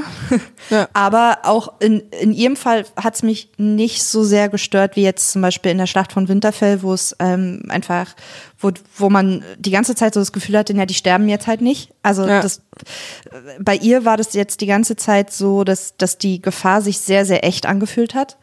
Und ich auch okay damit war am Ende, dass sie, dass sie schwer, also wirklich auch schwer, ich glaube, menschlich und körperlich schwer getroffen das überlebt. Ähm, Ich, für mich erklärt sich das auch, dass sie, dass sie das überlebt, weil sie, seit sie das erste Mal mit Cyria Forel in der Stadt war, gelernt hat, schnell und flink und äh, Ja. schnelle Reflexe zu haben und klettern Ja. zu können und rennen zu können und so. Das hat dies für mich erklärt, dass sie es eher überlebt als alle anderen. Ja. Und dass sie halt auch, ähm, also sich A, ein bisschen auskannte, aber auch trotzdem gleichzeitig halt verzweifelt war. Also, dass man halt auch ihr wirklich angemerkt hat, dass sie nicht weiß, wie sie da rauskommen soll und wie sie das überleben soll. Und dass sie halt einfach nur instinktiv gehandelt hat und von, von Sekunde zu Sekunde versucht hat, dem zu entkommen. Also das war schon, ich fand es auch gut gelöst. Ja. Ich mochte tatsächlich auch, kommen wir zum Pferd? Ja. Das ist die letzte äh, Pferd, Fragezeichen, Ausrufezeichen, was ich hier zu stehen habe. Ähm, ich fand das Pferd nicht weder schlimm noch irgendwie merk, noch nicht mal merkwürdig, weil das war so ein, für mich hat das irgendwie so ein, nochmal so das, das klar gemacht, dass wir hier eine Fantasy-Serie gucken. Weißt du? Weißt du, was ich Ähm. dachte? Was mein erster Gedanke war? Dass sie tot ist. Weil keiner Ah, da okay. war, außer das Pferd. Und das ist für mich so, ein- da dachte ich, okay, sie ist sie tot? sind wir jetzt. Weißt du, das ist so wie Harry Ja. Potter, der da in King's Cross alleine war. Ja, stimmt, stimmt. ja, aber- stimmt. Aber sie ist ja nicht tot, oder? Wir sind uns einig, dass sie lebt. Ja, oder? nee, sie ist nicht Sind tot, aber das war so mein, meine allererste Sekunde, weißt du, weil, Ja. weil ich so dachte, da müssten doch jetzt so noch ächzende Leute auch rumkriechen, Ja. weißt du, die versuchen irgendwie zwischen den Trümmern ihre, keine Ahnung, Familie zu finden oder irgendwie so, dass sie da jetzt allein ist und nur dieses Pferd, das sah halt so wie, wie so ein, wie so ein komische Afterlife-Sache Stimmt. aus. Ja, ja, es hat, es hat, es hat halt auch was, also sowieso in dieser ganzen Apokalypte noch was sowas, äh, Apokalypte, Die Apokalypte. hat das halt was noch so ex, noch extrem Punika-Sorte. Ja. Ähm, aber ich fand's optisch total Hammer. Ich weiß gar, ich glaube, das hat mich einfach, ich habe einfach, ich habe das einfach, einfach nur angeguckt und es war so ein ruhiger Moment nach all dem, was wir vorher erlebt haben, dass ich das, ich glaube, einfach wirklich genossen habe und deswegen nicht hinterfragt habe. Also auch äh, gar nicht wie wieder emotional hinterfragt habe, noch irgendwie, ich dachte nur so, ja, gut, ein Pferd. das war wirklich original alles, was ich gedacht habe. Ja, mich, ich habe da auch gar nicht weiter drüber nachgedacht. Es gab so viel anderes zum Nachdenken. Ja. Aber wir sind am Ende der Folge angekommen und die Ich habe Frage. einen Absatz. Achso, du hast Ja. noch einen Absatz. Go. Das ist der Abschlussabsatz ähm, des Artikels. Ich wollte jetzt auch noch gar nicht verabschieden übrigens, aber go. Ja, nee, aber ich wollte noch, bevor wir jetzt darüber reden, weil ich glaube, du willst auch darüber reden, wie es weitergeht. Ähm, Krieg bringt das Monster in jedem heraus. Es gibt keine Gewinner, nur Überlebende. Der wahre Feind ist die menschliche Schwäche. Die Glocken hämmerten diese Themen, die eigentlich, die eigentlichen Themen von Game of Thrones, in die Höhe. Es war nie eine Show, die den Fans gibt, was sie wollen, weil sie den Charakteren nie das gegeben hat, was sie wollen. Es gibt ihnen jedoch, was sie brauchen. Wenn ihr glaubt, dass dies ein Happy End ist, sagte Ramsey Bolton in der dritten Staffel, dann habt ihr nicht aufgepasst. Ja, es ist zu kurz und man hat das Gefühl, dass quadratische Erzählstifte in runde logische Re Löcher gestoßen wurden. Aber bis jetzt war die achte Staffel ein passendes Ende für eine Show, deren Auflösung jedoch garantiert große Teile ihrer Fangemeinde enttäuscht und empört. Die Darbietungen waren grandios, die Versatzstücke umwerfend und das Schreiben hat, obwohl es nicht dem Standard früherer Staffeln entsprach, Schock- und Ehrfurchtmomente bis zuletzt hervorgebracht. Der, der am Ende noch in den Trümmern nach dem eisernen Thron gräbt, wird wahrscheinlich nicht derjenige sein, den man wollte oder aus Gründen, die man erhofft hatte. Aber war das nicht die ganze Zeit der Punkt? Und das fand ich einen sehr schönen, also für mich. Das ist Abschluss. interessant. Deswegen habe ich mir diesen Artikel auch rausgesucht, weil ich. Das ist interessanterweise, zumindest in all den Medien, die ich gelesen habe und gehört habe, auch die Meinung von allen. Dass es für Game of Thrones in sich ja am passendsten ist, wie wenn es scheiße endet. Also scheiße im Sinne von nicht happy. ja. Also da scheinen sich alle einig zu sein, dass das quasi schon immer eine Serie war, die das vermeintlich gemacht hat, was man als Zuschauer nicht will. Ja. Weil Aber sie ja uns schon immer gezeigt hat, wie schrecklich diese Macht und ist halt The Game of Thrones. Also das ist halt. Ja. Was glaubst du denn, wie es ausgeht? Gute Frage. Also, Also, wenn, ich du, glaube, wenn du keine Idee hast, auch okay, ne? Weil ich habe überlegt gerade, ich glaube, ich habe gar keine. ich habe so, ein, so ein paar Punkte. Ich glaube nicht, dass Danny überlebt. Und Ich meinst du, Arya glaube- bringt sie um? Weiß ich nicht. Nee, ich glaube, es wird Johns Aufgabe. Ähm, ich weiß auch gar nicht, nicht unbedingt aus dieser Nissa-Nissa-Sache, weil die einfach in der Serie keine Rolle spielt, aber es wäre sehr passend. Was für eine Ähm, Sache? Ähm, Azor Ahai, die so. ursprüngliche Legende von Ja. Azor Ahai, sagte, dass er, um das Schwert Lightbringer ähm, zu schmieden, um es abzukühlen, das erst irgendwie in Wasser getaucht hat und es zerbrochen. Dann hat er es nochmal geschmiedet, dann hat er es in ein Tierherz gestochen, glaube ich. Und am Ende hat er dann erkannt, dass wenn er dieses Schwert haben will, dass er das in das Herz von Nisa Nisa, seiner Frau, seiner Geliebten, stechen muss. Und hat sie getötet und hat quasi sie geopfert, um dieses Schwert zu erzeugen. So geht die Legende, ungefähr so. Und ähm, dadurch, dass ähm, John ja immer, also dass es, dass es immer so ein Ding war, ist John Azora High und könnte Dani dann quasi Nissa Nissa sein, ist das jetzt keine so ungewöhnliche Theorie. Also zumindest eine, die immer mal wieder aufgetaucht ist, ob das nicht, äh, ob nicht vielleicht am Ende John Daenerys töten muss. Ähm, aus irgendeinem Grund. Und jetzt würde es ja sehr, sehr viel Sinn machen. Also jetzt gibt es quasi nur noch einen Bösewicht und der ist Daenerys. Ähm, und das könnte ich mir halt vorstellen. Ich glaube nicht, dass John auf dem eisernen Thron sitzen muss. Ich, würd, ich kann mir nicht vorstellen, dass der eiserne Thron eine Rolle spielt. ich weiß nicht, ob sie tatsächlich das, was wir irgendwann mal irgendwie gedacht und erhofft hatten, wie so eine Art von, von diesem von diesem ähm, Thron geleiteten hin zu einer Demokratie gelangen, dadurch in irgendeiner Form. Also diese, weißt du, so wie sich die Weltgeschichte halt auch entwickelt hat, von Königreichen hin zu mehr oder weniger demokratischen Konstrukten. Mhm. Ähm, das könnte ich mir halt, also ich könnte, ich glaube nicht, dass John am Ende auf dem eisernen Thron sitzt und dass das irgendwie die eine Sache wird. Aber ich, mehr kann ich mir nicht vorstellen. Also, weiß ich nicht. Bin ich einfach sehr, sehr gespannt. Ich glaube nur, dass Daenerys stirbt und meiner Meinung nach durch John. Ich hätte es cool gefunden, wenn wir gesehen hätten, wie der eiserne Thron so anfängt zu glühen oder zu schmelzen wegen dem Drachen-Dings in der letzten Folge. Dass man Mhm. den auch mal wieder sieht.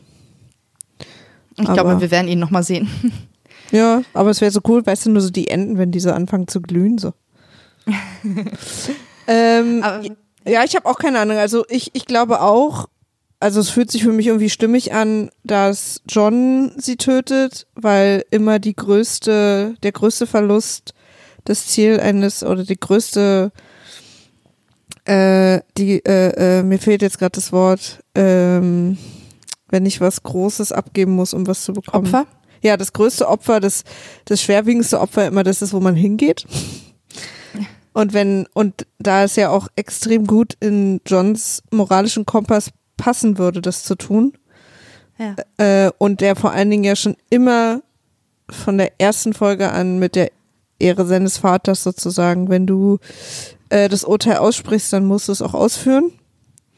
Ja. Ähm, deswegen würde das für mich auch total Sinn machen, dass das passiert. Was aber danach passiert, habe ich auch keine Ahnung. Ey, gibt Sansa den Norden und den Süden, weiß ich auch nicht. Naja, in Dorn sitzt ja schon so. jemand, auf den Iron Islands sitzt schon jemand. Wir haben halt noch irgendwie die Königslande und das alte Lannisterland, was ja so eins ist, weil sie jetzt die letzten Königs, das letzte Hier, Königsvolk äh, waren. Bronn, wir haben noch, wir brauchen noch eine Bronn-Auflösung. Gendry hat ja auch was bekommen. Schon. hat die, äh, hat Stormlands bekommen und im Vale sitzt ja naja, immer noch Robin hat Aaron. doch, hat doch, hat doch Highgarden bekommen. Ja, ja, aber das braucht ja trotzdem eine, also ich kann mir nicht vorstellen, dass das jetzt das Ende vom Lied ist, dass er Highgarden bekommt und das war quasi so sein letzter, dann hätten sie ihn nicht nochmal wiederbringen müssen. Also, aber sie können ja Tyrion als König einsetzen, äh, weil dann sind sie ja immer noch, er ist ja nach Cersei dran. Jamie ist ja weg. Ich glaube nicht, dass Tyrion den Thron will. Ich Nee, glaube ach. sowieso, niemand will den Thron. Nee, niemand. will Also den. niemand, der jetzt noch außer Daenerys will, wirklich diesen Thron. Und ich glaube auch, dass sie jetzt kurz, über kurz oder lang zu dem Schluss kommen, dass der Thron die Wurzel allen Übels ist. Weißt du? Also, dass dieses Streben nach dem Thron eigentlich das Unglück über die ganzen letzten Jahrhunderte gebracht hat. Jedes Unglück, bis auf die Night King-Sache. Aber wenn sie darauf kommen Ging würden und Thron deswegen da keinen hinsetzen, dann wäre es ja auch so eine Art logisches Happy End. Eigentlich müssten wir Daenerys da sitzen sehen und dann ist da aber keiner mehr, über den sie ruled. Das wäre eigentlich so ein letztes Bild. Ah, Weil alle, also, weil alle nur noch, also die paar, die es gibt, haben sich in den Norden verzogen und wollen quasi mit dem Süden, das ist, und sie sitzt da alleine und hat halt niemanden. Ja, es gibt ja die Art von Happy End, die nicht, ähm, die erstmal das quasi ein Ausblick auf was Positives ist, aber trotzdem die einzelnen Charaktere nicht glücklich macht. Also wenn zum Beispiel niemand auf dem Thron sitzt und sie quasi die Gesellschaft weiterentwickeln sind, aber die einzelnen Charaktere ja immer noch krass gezeichnet von dem, was sie erlebt haben. Es ist so ein bisschen dieses Herr der Ringe-Ding, weißt du? Wo halt irgendwie am Ende ähm, Frodo nicht glücklich werden kann nach all dem, was er erlebt hat. So. Und das würde, könnte ich mir hier halt auch sehr, sehr gut vorstellen, dass halt einfach alle so gezeichnet sind, dass es halt quasi der Teil des Unhappy Ends ist und das, ich sag mal, das Happy End im Unhappy End wäre dann, dass halt zumindest diese Thronsache ein für alle Mal aus der Welt ist. Weiß ich nicht. Klar. Ich weiß auch nicht. Ich habe irgendwie so das Gefühl, dass George R. Martin uns noch mal einen mitgibt. Und dass wir dann irgendwie in den, keine Ahnung, in den Norden gehen und dann dreht sich so ein Typ um und dann ist es Jon Snow und der ist der neue Night King. Aber wie das, also wie aus John auf einmal der neue Night King werden soll, das, das mir in einer Folge zu erklären, das, also, Ich hätte ja auch bei der Battle of the Long Night oder wie das hieß, ja, so hieß das. äh, Der, ich hätte ja eigentlich bei der Vernichtung des Night King auch schon noch mal irgendwo die Children of the Forest gesehen oder irgendwie was von denen. Ja, überhaupt so die Sachen, die halt vorangekündigt waren. Also, dass man halt irgendwie da sich noch so eine mehr eine Auflösung irgendwie. Das hat mir tatsächlich auch jetzt im Nachhinein, ich weiß, als wir über die, ähm, über die lange Nacht gesprochen haben, ähm, waren wir ja gar nicht so kritisch mit ganz vielen Sachen, die einfach nicht logisch waren und auch nicht gut waren. Aber ein großer Kritikpunkt ist definitiv Brands war sinnloses Wegwagen. oh, das haben wir doch Und- erklärt. Naja, dass er, dass er in die Krähen und schau, aber äh, wir haben halt keine schlüssige Erklärung, warum das so ineffektiv, warum er so ineffektiv war in der ganzen Sache, weißt du? Wir wissen ja auch einfach noch so viel überhaupt nicht. Also wir haben ja wirklich Ja, so viel gar nicht erfahren. Ich bin ja, ich dachte ja eine Zeit lang, ich wüsste jetzt auch nicht, warum George. R. Martin die Bücher fertig schreiben soll, weil ja, also ich wäre an seiner Stelle, ich verstehe, warum er so unmotiviert ist, weil wenn andere jetzt seine Geschichte zu Ende erzählt haben, glaube ich, muss man sich richtig den irgendwie den Schweinehund überwinden, sich hinzusetzen und das trotzdem nochmal aufzuschreiben, weißt du? Ähm, er könnte jetzt natürlich einfach ein anderes Ende machen, das wäre natürlich sehr lustig.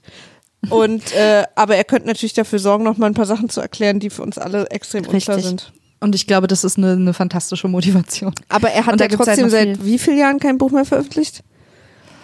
Ja, Also- aber das ist, Du glaubst da noch dran? Ich, wa- ich, ich kann mir vorstellen, dass es für ihn jetzt, dass es jetzt zumindest keinen ähm, deutlichen Grund gibt, das nicht zu machen. Also das sehe ich, ich sehe keinen Grund bei ihm, das auf, äh, einfach aufzugeben aufgrund der Serie so.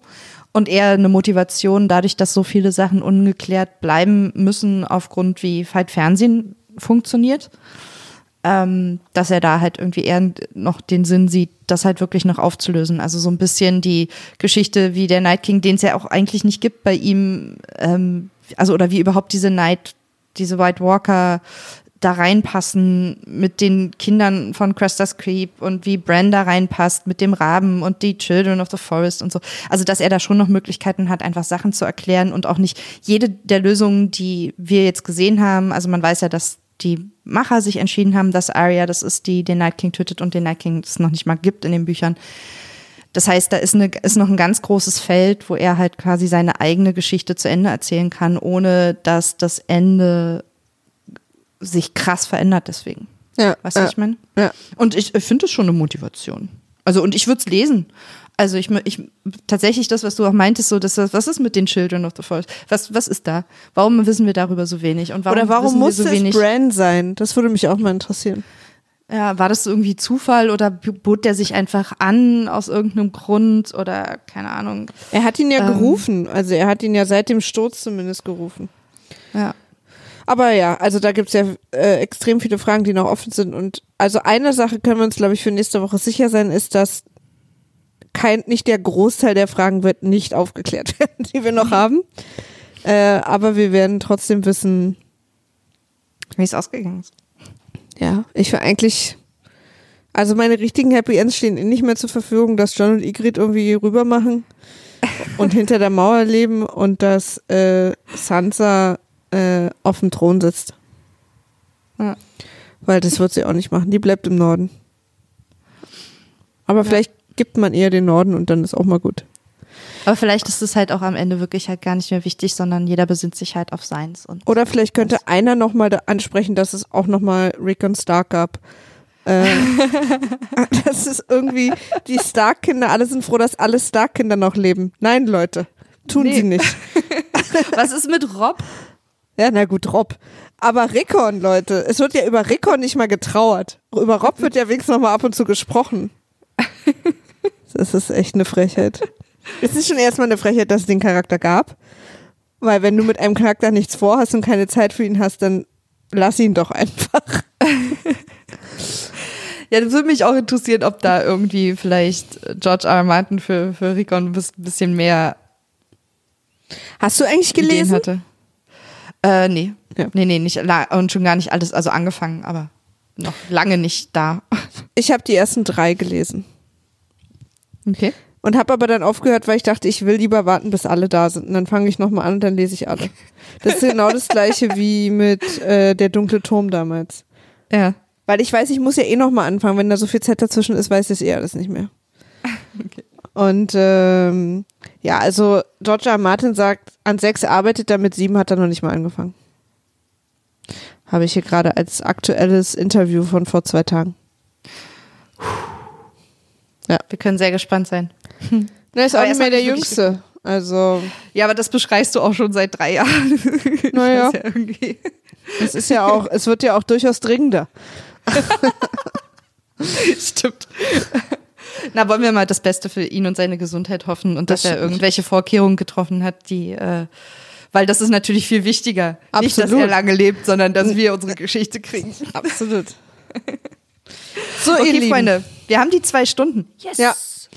Und ähm, wir hören uns hier nächste Woche wieder.